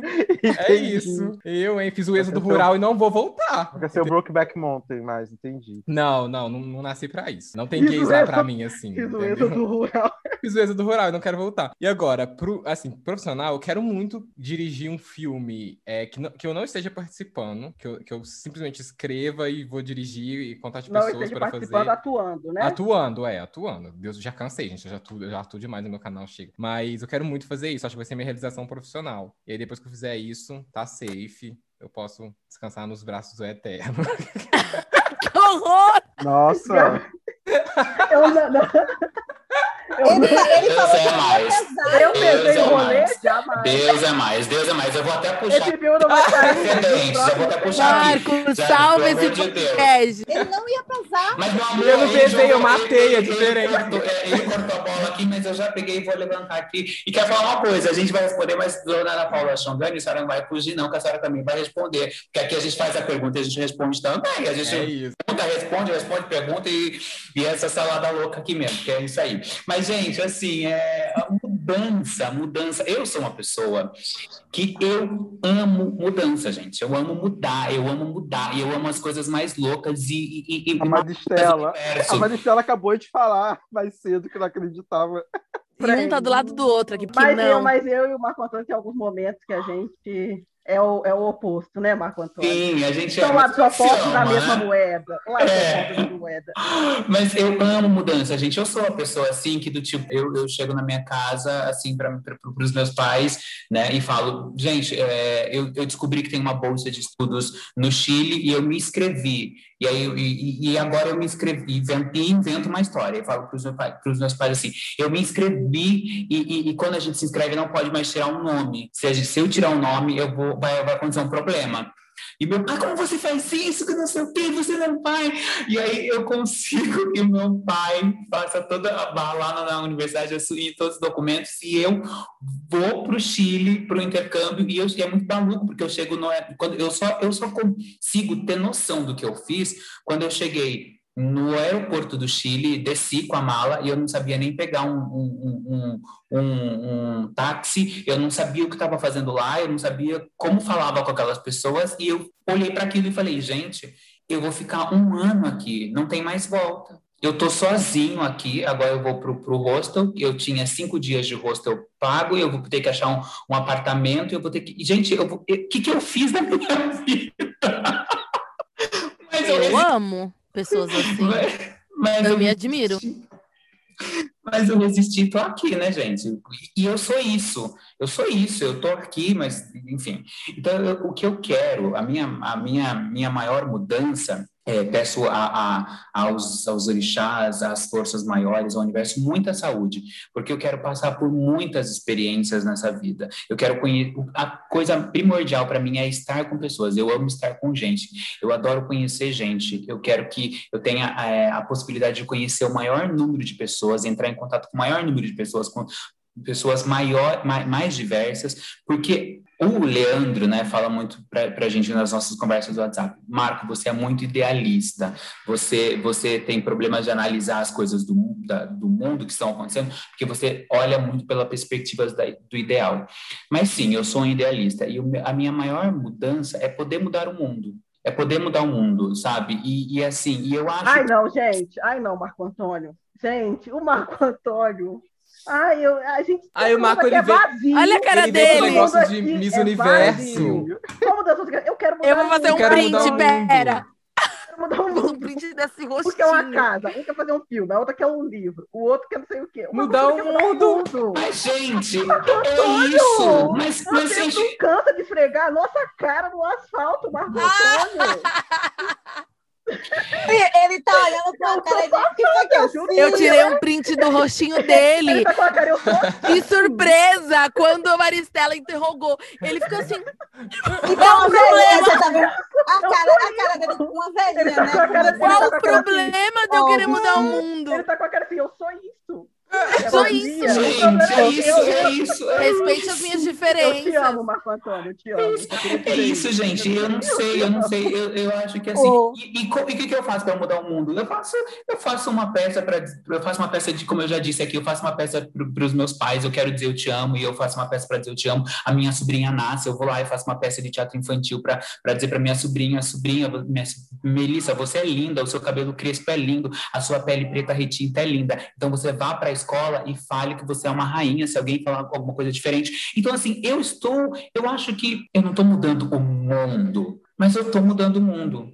Quando eu faço as minhas músicas, eu estou mudando o mundo, então eu acho que é isso. Eu quero mudar o mundo. Talvez eu não consiga mudar o mundo, Mas você tá mudando o mundo. mas eu estou mudando o mundo. E é isso. Acho que a minha maior mudança é ter saúde até 100 anos e estar fazendo, escrevendo, e estar e tá produzindo, e estar dando trabalho para os amigos, e estar, sabe, conseguindo Mas- projetos e, e chamando os meus amigos para trabalhar e estar dando trabalho. Eu tomei até um susto, porque ele falou É dando trabalho para meus amigos. Eu digo, Marco, você já dá, mas era trabalho. Já dá, já tá Não, dá trabalho de, de, de conseguir projetos lá e a galera conseguir trabalhar. E é isso, gente. Mudar o mundo. Talvez eu não consiga mudar o mundo, mas eu tô mudando Eu adorei. Tô muito feliz. Me fez lembrar da, da, da- do começo da música Pretty Hurts da Beyoncé. What's your, what's your creation in life? Ai, mas A é- o, dela, é- É. o dela é ser feliz, Be né? happy. É. O Marco, o Marco vai muito além disso. Eu amei. Gente, eu tô Quem é passada. Beyoncé, né, Marco? Quem é. Beyoncé na fila do pão, não é mesmo? E aí, Ana Paula? Agora a bucha Não, eu- agora eu tô aqui pensando, mas vou falar uma Você coisa deixou prática. pra ser Você depois de deixou? Marco? Agora Eu não deixou sabia, gente. Eu não sabia. Agora, Agora, tio, agora, ó, a sua barra tava o quê? Mudar de casa. Agora a sua barra tá mudar o mundo. O mundo. Veja não, mas eu, aí. eu- ó, eu acho que assim, esse episódio foi. Estar com vocês foi incrível, né? Porque eu falei de várias vulnerabilidades minhas. E eu acho que eu consegui relacionar que tem duas coisas na minha vida que eu tenho muita dificuldade de mudar, que eu queria mudar, que são minhas frustrações, assim, de vida. A primeira, o que eu já falei aqui, tem a ver com o Leandro, que é o inglês, né? Eu sou disléxica, então demorei muito tempo para me para aprender a falar, escrever é, o português. Então eu fico com muita preguiça quando eu penso nesse processo todo pro inglês e com pouco tempo, agenda lotada, louca de trabalho e tudo mais. Mas isso é uma coisa que me afeta muito, inclusive minha autoestima intelectual. Me considero uma mulher inteligente, empoderada, que mas vira um- um- um- uma coisinha muito pequena quando eu tô diante da, do desafio do- da outra língua. E eu já estive diante desse desafio algumas vezes. E é uma coisa que me abala muito, muito, muito. Então, isso é uma mudança que eu gostaria de, de fazer, de superar essa outra língua. Eu faço projetos, assim, talvez é, imergir num outro país, talvez quando minha filha. Minha filha já tem sete, quando ela fizer 14, a gente fazer um intercâmbio juntas, a família toda.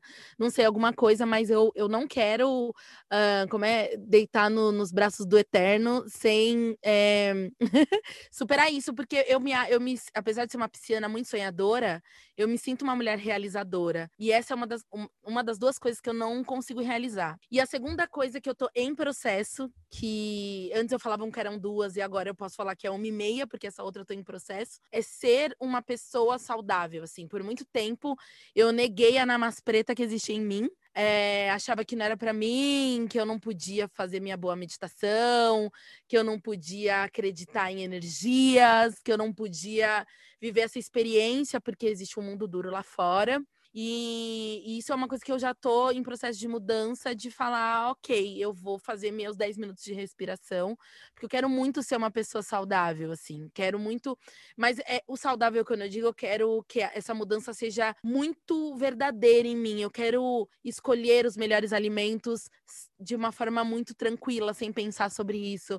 Eu quero fazer minha meditação e isso fazer parte da minha rotina, sem ser um grande esforço, sabe? Então, por enquanto, é muito esforçoso é, fazer exercício e fazer meditação e ter um tempo para mim e, fazer terapia e tal. Hoje é muito esforço, é decisão, assim, é ação. Mas eu quero que um dia essa mudança de estilo de vida seja de fato prática na minha existência. Então é isso, uma superação que para mim é muito difícil. No momento eu não estou fazendo nada por isso. Eu parei o inglês antes de começar a pandemia. Ainda não encontrei professores é, que saibam da minha, do meu distúrbio. E a segunda é uma mudança que está em processo, é uma mudança cotidiana, que eu quero ser uma pessoa saudável. E ser uma pessoa saudável no mundo que a gente está vivendo. Partindo do lugar de onde eu parto, sendo mulher, preta, mãe, corpo volumoso, que vem da periferia, é, é muito difícil. Então, são essas minhas mudanças. Muito bom. Arrasou. Quando, e, inclusive, quando você falava, eu anotei aqui no Trello para falar de autoestima intelectual com o inglês. Eu já abordei um pouco esse tema antes, mas isso é muito foda, é muito complicado, porque você. Ai, gente, é horrível. Um dia que eu conseguir mudar isso, eu vou comemorar bastante. Vai conseguir. Vem aí, vem aí. Gente, antes da gente acabar, as pessoas estão com uma expectativa para mim.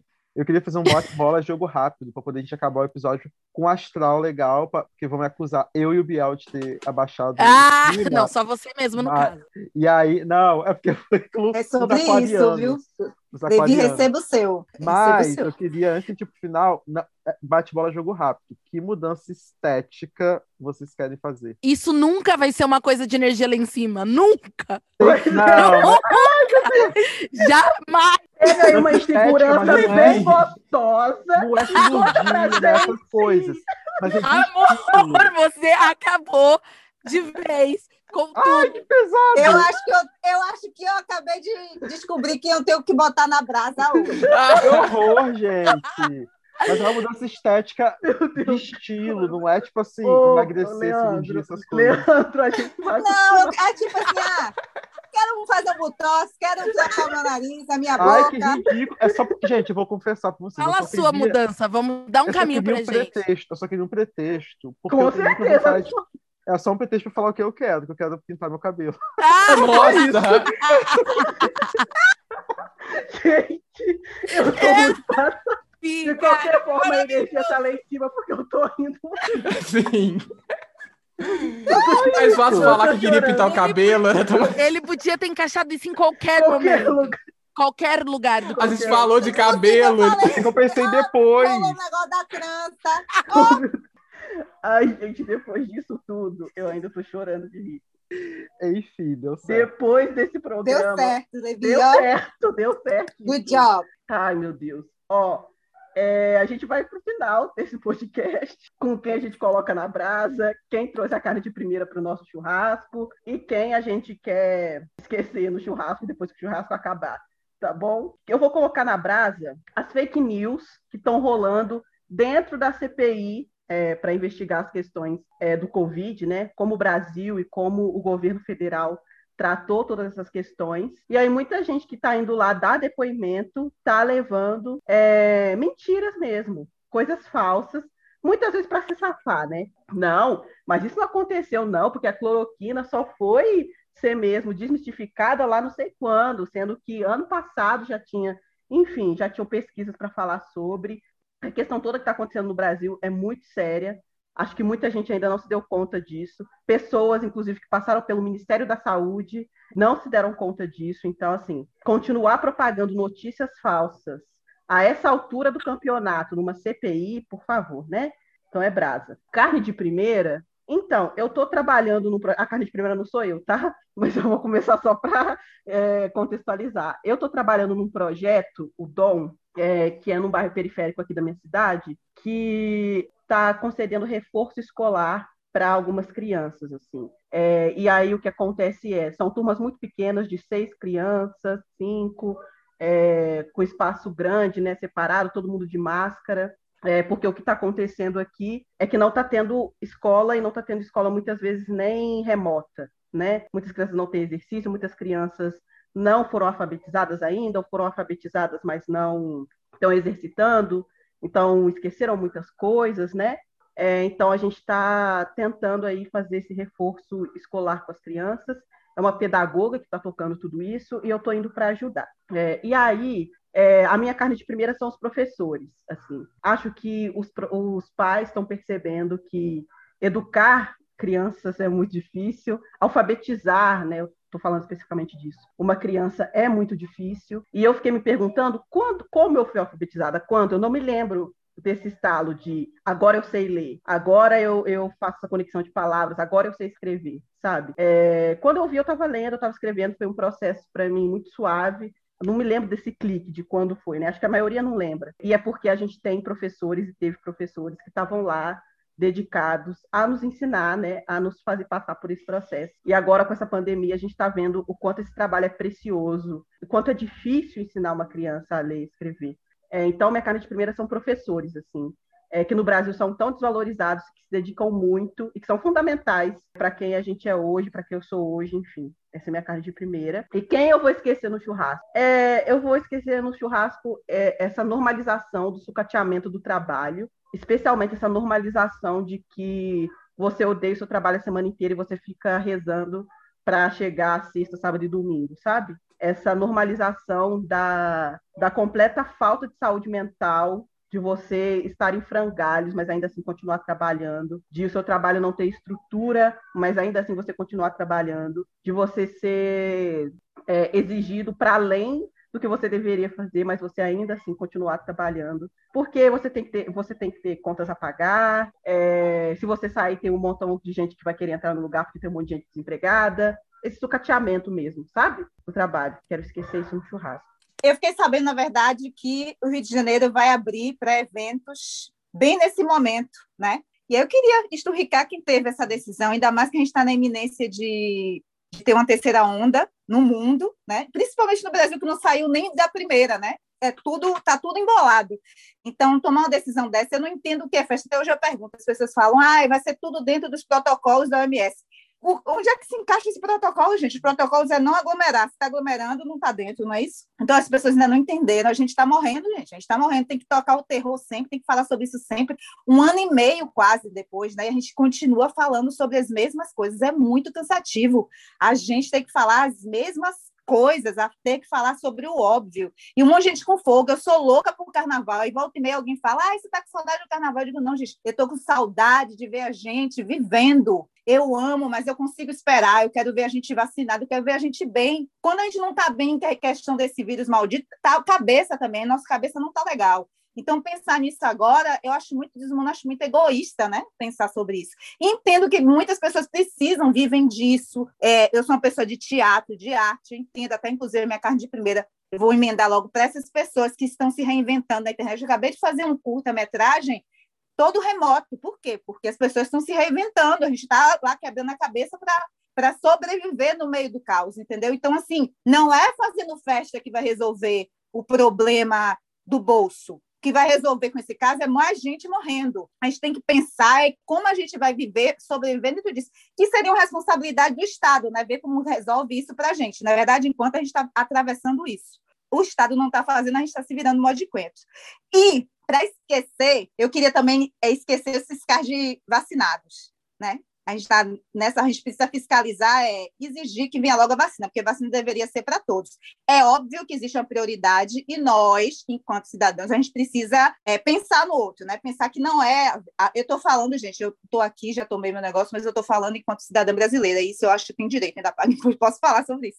E tem meus amigos, e tem minha família, e tem todos vocês aí. Eu, eu, eu estou falando sobre isso, é sobre isso também. Então, cada um sabe sua vez, cada um sabe se, se, tem, se, tem, se está na lista de prioridade. Eu acho que a gente já chegou no momento em que cada vacinada a gente tem que celebrar, entendeu? A gente já passou do ponto de que tem um monte de gente descarada mesmo que está passando na frente, mas também a gente está na hora do desespero, as pessoas estão também naquele momento de salve-se quem puder. Então, o, a solução é a gente cobrar vacina. Tem que ter vacina para todo mundo. Vacina para quem presta, vacina para quem não presta. Porque quem não presta contamina quem presta. Então, é vacina para todos. Então, essa fiscalização de vacina, de quem vacinou, aí vai lá no poste. Por que, que fulano foi vacinado? Isso é tão cansativo, é tão improdutivo mesmo, né? Então, acho que o foco é vamos lá fiscalizar ó, no site de quem, de quem compete, e aí, quando é que chega o próximo lote?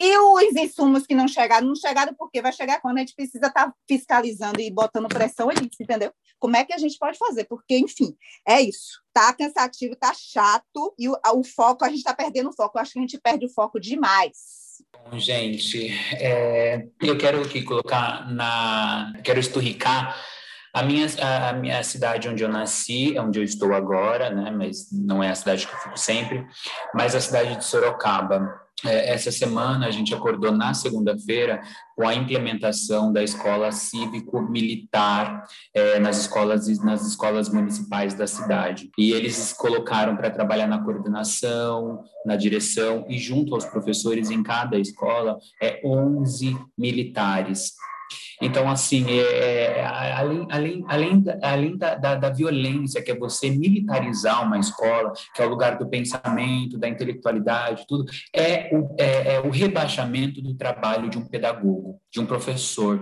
né? A gente vale tanto que agora a gente vai ser conduzido a trabalhar com do nosso lado um militar. E o que, que acontece com essas escolas? O que acontece com esses espaços?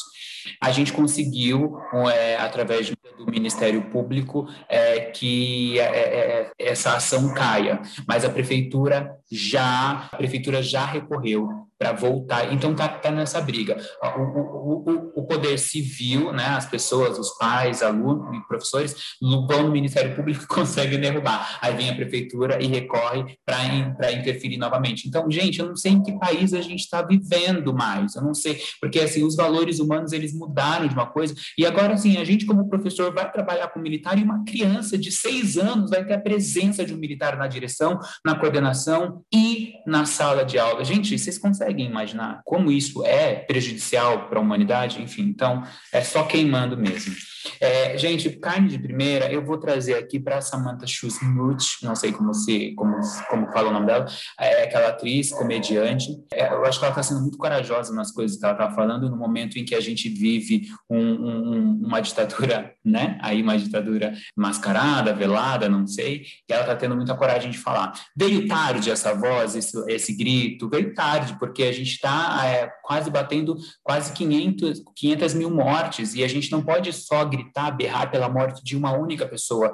Não, eu não posso só me chocar com a morte do meu vizinho, com a morte do meu familiar existem muitas pessoas morrendo, né? Mas é, é, muito importante você ver que é uma, é uma mulher que tem um, um, um papel é, fundamental na sociedade enquanto mídia e está usando a sua imagem para berrar é, um, um, silêncio que muitas pessoas estão fazendo. Então, minha carne de primeira vai para ação, né? Para mobilização da Samanta. E eu quero esquecer, gente, a internet, a internet, né? Eu queria esquecer a internet porque ela é muito positiva para muitas coisas, ela possibilita que a gente esteja aqui se encontrando, cada um, o Biel está em Belo Horizonte, a Patrícia está nos Estados Unidos, a Maristela está em, em Juiz de Fora, a, a, a Ana Paula está em São Paulo, capital, o, o o Lê tá, tá no Rio de Janeiro e a gente está aqui junto, passando uma tarde gostosa, conversando, se olhando, se ouvindo, né? É, mas a internet também faz a gente de escravo, né? Eu não consigo mais ter vontade de, de, de postar coisas, né? Eu não vou para o meu canal já há muito tempo, eu não, eu não faço vídeos porque eu não sinto uma mobilização para ligar minha câmera e, e falar com as, e falar na internet. Eu quero falar com as pessoas, mas eu quero falar com as pessoas, eu quero ligar, eu quero ver. E aí a gente deixa de postar, os nossos números viram nada. Então, assim, a gente não tem vida é, pregressa na internet, a gente só tem vida ativa.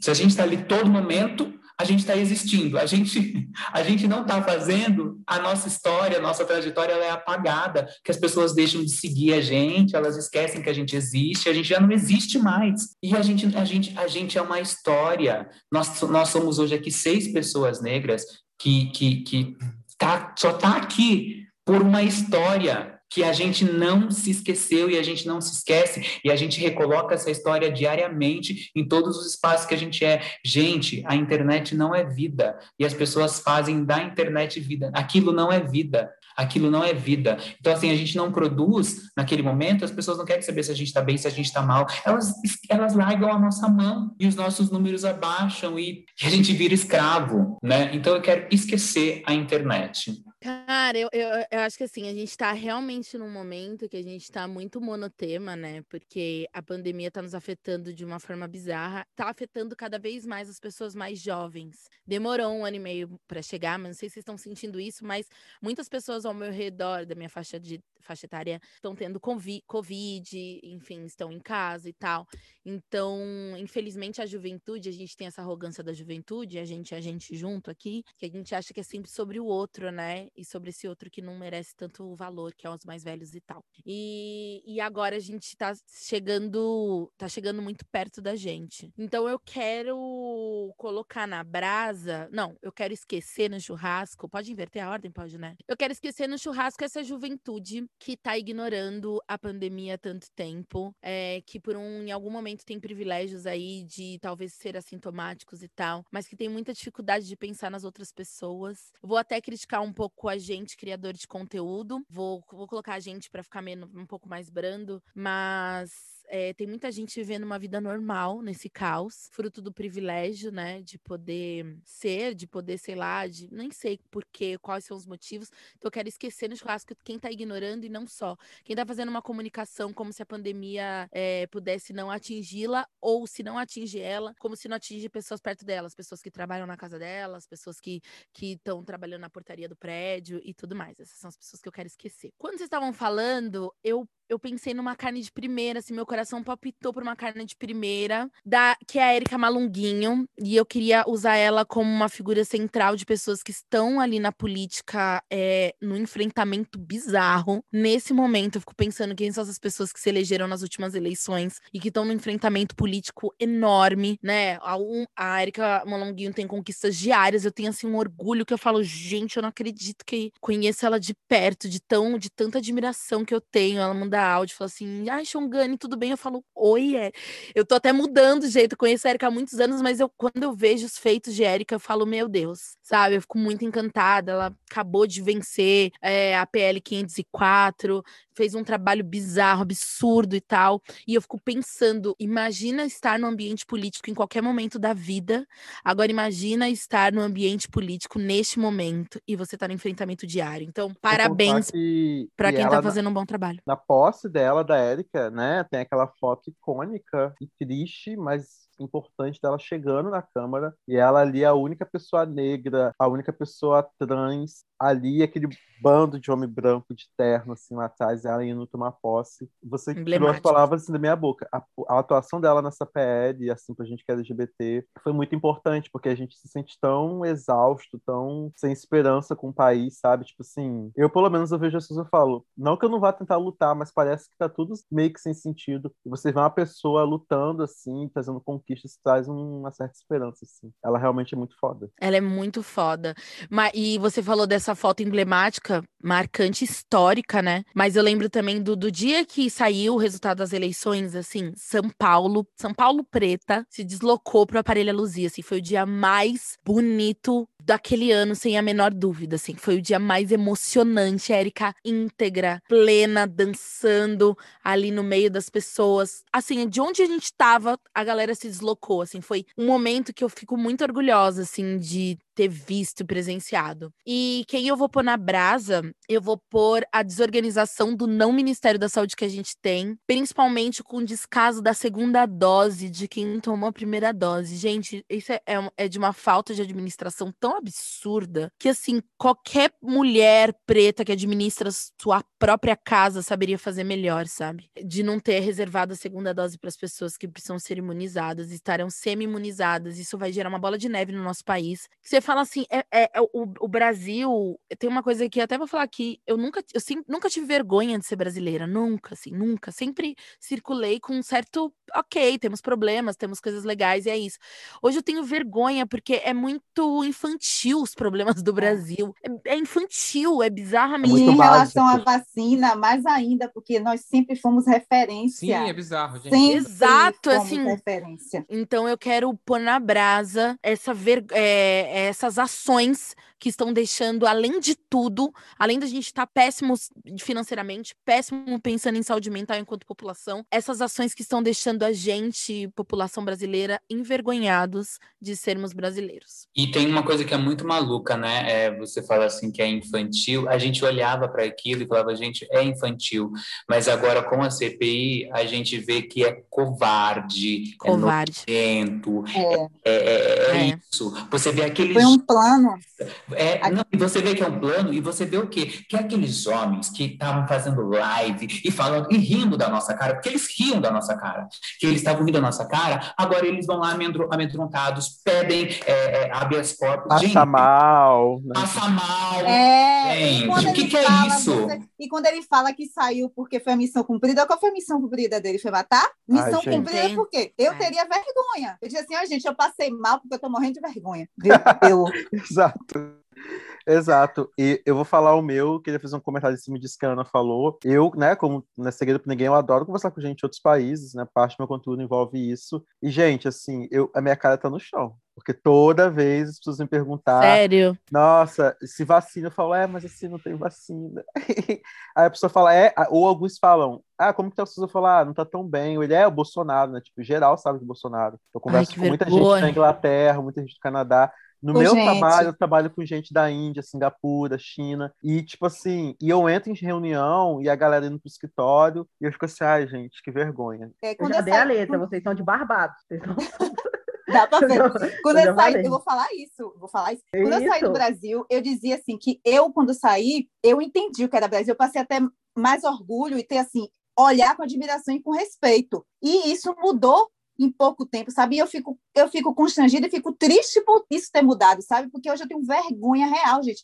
Quando eu vou nos lugares, antes eu ia dizer, não, sou brasileira e não vendo, ia com meu sotaque, meu moral Nossa, eu, adoro, eu também. Meu dog no final, aquela coisa bem carregada do meu sotaque. Hoje em dia eu fico quieta. Até chegarem no que eu sou, demora, viu, gente? Porque eh, tá rolando uma vergonhinha, não vou mentir. Mas então, vamos lá. Quem que eu vou colocar na brasa? Eu vou colocar na brasa, eu acho que ver com o nosso tema, foi sobre mudança. vou colocar na brasa todo esse pensamento ultraconservador, reacionário que paira em nosso país. Pessoas que são contra todo e qualquer tipo de mudança social, que encaram qualquer mudança social como uma ameaça. Então, assim, é, elas preferem, tem pessoas que preferem sofrer ou ver que os outros estão sofrendo do que admitirem que elas podem vir a mudar de opinião ah, mas fulano pensava. Isso também inclui as pessoas que falam, ah, fulano falava isso agora. É, mas mudou de ideia. Bem-vindo à realidade. Eu não sou obrigado a pensar como eu pensava cinco anos atrás. Tantas coisas que eu já pensei que eu me abri para mudar.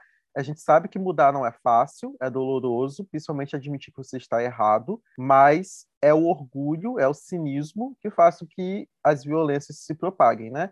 O que faz com que principalmente a LGBTfobia se propague no país, que é um país extremamente moralista, vem disso, vem desse reacionarismo, dessa resistência à mudança, é uma coisa egoísta. Então, vou colocar na brasa isso, porque, como diria é, Lulu Santos, eu vejo a vida melhor no futuro, fora desse mundo de hipocrisias que insiste nos rodear. Fiz aí uma, uma referência musical. Eu vou. A minha carne de primeira, falar de coisa boa, a série Special do Netflix, que eu sei que o Bial também está assistindo, eu falei hoje no grupo. Special é uma série maravilhosa. Eu dei a sorte de começar a ver a série, eu comecei a ver há poucas semanas atrás. Só que ela é uma série muito curta. A primeira temporada tem, sei lá, oito episódios. Boa parte dos episódios tem 15 minutos, então é uma série muito rápida. E aí eu assisti, aí eu fiquei, aí eu fiquei órfão de série, aí passou duas semanas sem a temporada nova. Saiu a segunda temporada agora, dia 20 de maio. É uma série linda, é uma série maravilhosa. Ela conta a história de um garoto jovem que tem deficiência, ele tem paralisia cerebral e ele é gay. E o mais legal é que o ator também, o ator ele de fato tem paralisia cerebral e o ator é gay. Então, assim, então as, as, as produções estão começando a respeitar o lugar de representatividade das pessoas. Só que é uma série que, além disso, primeiro que, obviamente, o roteiro é maravilhoso, explora as complexidades da personagem, não se resume a deficiência dele, não se resume a fato de ser gay, mas a melhor amiga dele é uma mulher gorda, indiana, e é uma série que, que é divertida, é um, meio que um drama adolescente, mas ao mesmo tempo trata de questões difíceis, assim, e, e ah, é muito boa, é muito boa. E ela é super 2021, as coisas que eles estão vivendo, eles pautam coisas como relacionamento aberto, enfim, maravilhosa a série. Carne de Primeira, poderia falar muito de Special, tá lá no Netflix, assistam. Netflix não está patrocinando. Então, assistam séries na Amazon Prime também. Pode... Eu, vou assistir, eu vou assistir essa série aí que você colocou. Vou começar a assistir hoje, inclusive. Ah, ela é muito boa. E eu quero esquecer no churrasco a, a CPI da Covid. A gente já falou aqui da CPI e tudo mais. Mas eu vou esquecer, é, não o fato da CPI, que eu acho que a CPI em si, querendo ou não, é uma coisa positiva, porque eu espero que algumas pessoas abram os olhos para a realidade. É, não crie muita expectativa de que vão sair pessoas presas, seria o ideal, mas esquecer o, o, o, não a CPI em si, mas o cinismo. Ai, gente, eu, eu realmente não tenho paciência de ver certos os, os caras depondo assim. Ai, sério, tem que ter muita coragem, assim, sério. É, é, é, muito ridículo, é muito, enfim, muita vergonha alheia ver aqueles caras lá, assim, com a cara mais lavada do mundo. É, mas ao mesmo tempo tá sendo um entretenimento, né? Que a galera tem comentado tudo, eu tô acompanhando pelo Twitter. Mas eu queria esquecer, porque, enfim, enfim, é isso. então, gente, na Brasa, acho que tá todo mundo, né, não tem como não estar bolado com essa situação toda de, de Covid, pandemia, enfim. Eu queria deixar, colocar na Brasa o WhatsApp Queria colocar na, na brasa, por quê? É, já que tem nos stories essa, esse negócio de quando fala sobre Covid, aparece lá informações sobre Covid e tal, eu acho super legal, inclusive, até para não espalhar fake news, deveria ter também no status do WhatsApp, porque é onde está rolando mais fake news. Eu, hoje mesmo já vi pessoas que eu conheço compartilhando coisas absurdas. Então deveria ter lá também, é, sei lá, quando a pessoa posta alguma coisa sobre Covid, uma fake news, ter lá um, um link para o pessoal acessar e conferir se aquilo é verdadeiro ou não. Não deveria ter, porque é lá que tá rolando, gente. É lá que o pessoal espalha essas fake news. Então fica aí na brasa. Carne de primeira, vou trazer a Olivia Rodrigo, né? Porque já era o que eu ia trazer ela. Quem sabe, quem me conhece sabe que eu sou fã de Taylor Swift. e Olivia Rodrigo é pupila da Taylor que lançou o álbum essa semana e tá muito bom. Tem pop, rock, tá bem legal. Então aconselho vocês a ouvirem. E esquecido, vai de acordo com o que a Ana Paula estava falando, sobre a gente, né, que, é, que, trabalha com internet, sobre o que a gente está fazendo, sobre essas pessoas que estão é, vivendo como se o mundo tivesse tudo normal. E eu vou deixar bem específico o jovem TikTok, porque voltou na moda, não sei porque, porque é uma coisa que estava lá no começo da pandemia, que era casa de TikTokers, que eles juntam milhares de influências dentro de uma casa e fica gravando junto e fala, gente, tá todo mundo testado, gente, não é esse exemplo que tem que passar para as pessoas. Independente se tá testado ou não, é uma aglomeração com muita gente. Com tanto gente com muito seguidor, se somar o seguidor que aquela galera ali e tem, estimula, milhões. né? Estimula, estimula, as pessoas a querendo se encontrar, porque você fica empolgado. Sim, né? aquele. E, não, e, e, o problema é que é muita gente, é, é muita gente. Então, são 20 pessoas, 25 pessoas numa casa. Então, por favor, gente, é, presta atenção no que, vocês estão consumindo, o que, que essas pessoas estão fazendo, qual exemplo que essas pessoas estão dando, porque a gente não tá no mundo normal, não tá nada normal, a galera tá morrendo, tem muita gente agora, cada vez tá chegando mais próximo, as pessoas próximas morrendo. Então, vamos cuidar todo mundo e parar de dar ibope pra essa galera que só faz merda. E sem falar do privilégio, né, gente? Quem tem 300 e tanto para fazer teste, né? Exatamente, para 20 o pessoas. Teste, o teste no Brasil já é um privilégio, né? É absurdo. Não, é sem absurdo. contar que, assim, você pode estar testado, meu filho, mas se saiu da farmácia e viu o resultado, você pode se contaminar de chegar lá. Então, assim. Não, e sem contar tá que testado tem. não é garantia que você pode fazer o que você E- quiser, não. É. Ah, e até vacinado, tem gente que está usando o card agora do vacinado e não é. Gente, vacinado gente. continua transmitindo. É, Ah, Exatamente. e muito, e muito, porque nessa de tô vacinada, a pessoa se sente segura e vai fazendo as coisas e vai passando para as outras. A gente tem que esperar um tempo, tem que continuar do mesmo jeito até o dia que Mas, vai Paty, Sabe qual é a treta? Cara, essa galera, quando vacinar, vai ser pior. Porque Uhum. as pessoas têm dificuldade de pensar em si mesmos, se sentem fortes e tal. É. Imagina pensar no outro. Imagina pensar no próximo. Outro dia eu briguei com um amigo meu, porque ele tá em isolamento. Eu falei, ele, ai, mas eu não tô aguentando mais. Eu falei, lindo, não é mais sobre você. Não importa você. Não é mais sobre você, é sobre quem tá perto de você. É, É. sobre mim, é sobre seus amigos. Vai ser uma consciência, assim, bizarra. E a gente tem um trabalho duro a fazer aí, viu? Exatamente. Sem falar que a gente está muito num, num lodo, que a gente não sabe onde a gente está pisando, né, gente? A gente chegou aqui, né, a, né, o Brasil é um país tão organizado que chegou, conseguiu chegar, trazer para cá já a cepa da Índia, e existem estudos que dizem que talvez essas vacinas não sejam, é, a, a cepa da China, ela seja tão forte que as vacinas não sirvam, ou seja, a gente pode entrar numa nova É absurdo, é absurdo. dragão, como a Patrícia fala, gente. Então, É absurdo. Fica, fica em casa. Fica em É casa, isso, se esse, puder. esse é o Se recado. puder, fica em casa. Ouça muitos, assista Bora, muitas diretora. séries. Ouça a É gente, ouça a gente. Maratona É aqui, esse podcast. Os canais Vai ler Leandro, vai ler os outros Leandros, vai Vai dar os risada com o. Biel, vai ver Papo É. de Preta. Exato. Daqui a pouco vamos estar lendo cadetinha. livro. É. Tati. Leiam livro, Vai ver os no canal. Do Pretinho Veja Mais as resenhas. Básico. Era MTV, pra quem não viveu, vai viver. Era, vai viver. A Era MTV. É diga isso. a televisão, diga a televisão no horário nobre para ver a Ana Paula Xongani. Isso. Isso. Isso, as novelas são velhas, mas Ana Paula Sogani tá lá fresquinha. Mas posso agradecer? Posso agradecer antes de ir embora? De verdade, agora. Sim, a gente pode Ai, agradecer gente. primeiro você ter vindo. Muito obrigada. Obrigada a vocês pelo convite. Obrigada pela paciência aí pra gente achar uma data para conversar. Mas eu quero dizer que é maravilhoso ter vocês é, falando sobre todos os assuntos. É extremamente revolucionário a gente poder ter um tema mudança. É, só, só, quem, só quem tá aqui sabe o que isso significa. Eu acho que isso é uma conquista coletiva e uma coragem individual barra coletiva em relação a vocês. É uma delícia ouvir, eu indico, eu tenho certeza absoluta que no final do ano, meu especial do, do Spotify vai ser vocês, assim, os mais ouvidos, podcast mais ouvidos. Ai, Vai estar lá, sem dúvida, na, na A lista. gente quer esse print pra esfregar na cara da sociedade, hein? A É esse print que teremos.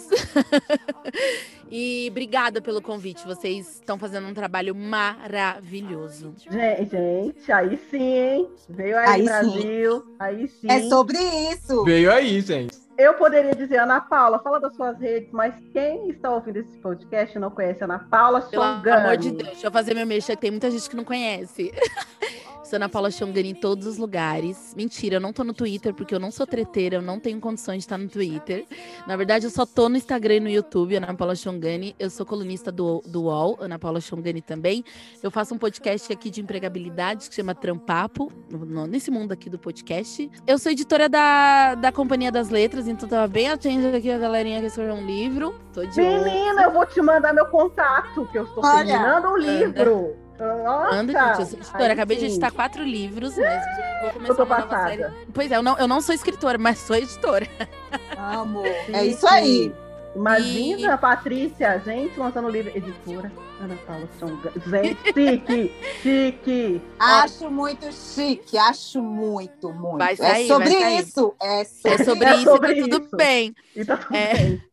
Tem o Ateliê Xongani, arroba Ateliê Xongani, tá passando uma reformulação agora, porque a gente ficou. Estamos fechados há um ano e meio de pandemia. A gente não abriu nenhum dia de Ateliê Xongani, então isso, sem dúvida, é a minha maior resistência da pandemia nos últimos tempos, porque a nossa prioridade é que a Cristina esteja viva, a minha mãe esteja viva. Então, mas sigam lá o Ateliê Xongani para continuar fortalecendo, que já já a gente tem coisa nova. E o Espaço Tome, né? Que é o lugar onde eu vou abrir meu, meu espaço de trabalho, mas tem também co-work. E um dia, ó, vou jogar pro universo. A gente vai ter o Esquecido no Churrasco ao vivo lá no Espaço Tome. Eu quero. É, eu quero. Gente, a gente não É vai isso. nem brigar. Ó, segura a amizade. Está... Tá gravado, tá Segura a gravado. amizade. Adoro! cara, aquela- E, e, e, e, e não pode esquecer que Xongani, né, a atriz aí, faz muitas propagandas, tá aí as. Não, Garota propaganda. Garota propaganda, modelo, que venham mais, mais e mais e mais e mais e mais e mais. para que as meninas pretas consigam olhar para a TV e se veem, né, e acreditarem naquilo. Maravilhoso. Achei pra nós. E com, é com essa, aí sim, é com essa energia que a gente se despede. Aí sim, Ana Paula, muito obrigada por ter vindo, o elenco maravilhoso. Obrigada. Existe a chance de eu voltar? existe, claro. Com certeza. Tá bom. Quando você quiser. Quando você quiser falar, ó, tô chegando. Tá bom, até o link da sala. Tipo aí, cheguei, gente, eu tô aqui. Tipo assim, tô com essa Eu data vim. livre. E aí? Mas Desse ano eu volto, sério. Ai, maravilhoso. Gente, esse programa foi maravilhoso. Muito obrigada a vocês que nos ouviram até aqui. Um beijo enorme e até a próxima. Tchau. Beijo, gente. Até semana que vem. Beijo. Um Beijo, beijo. Beijo. Aê.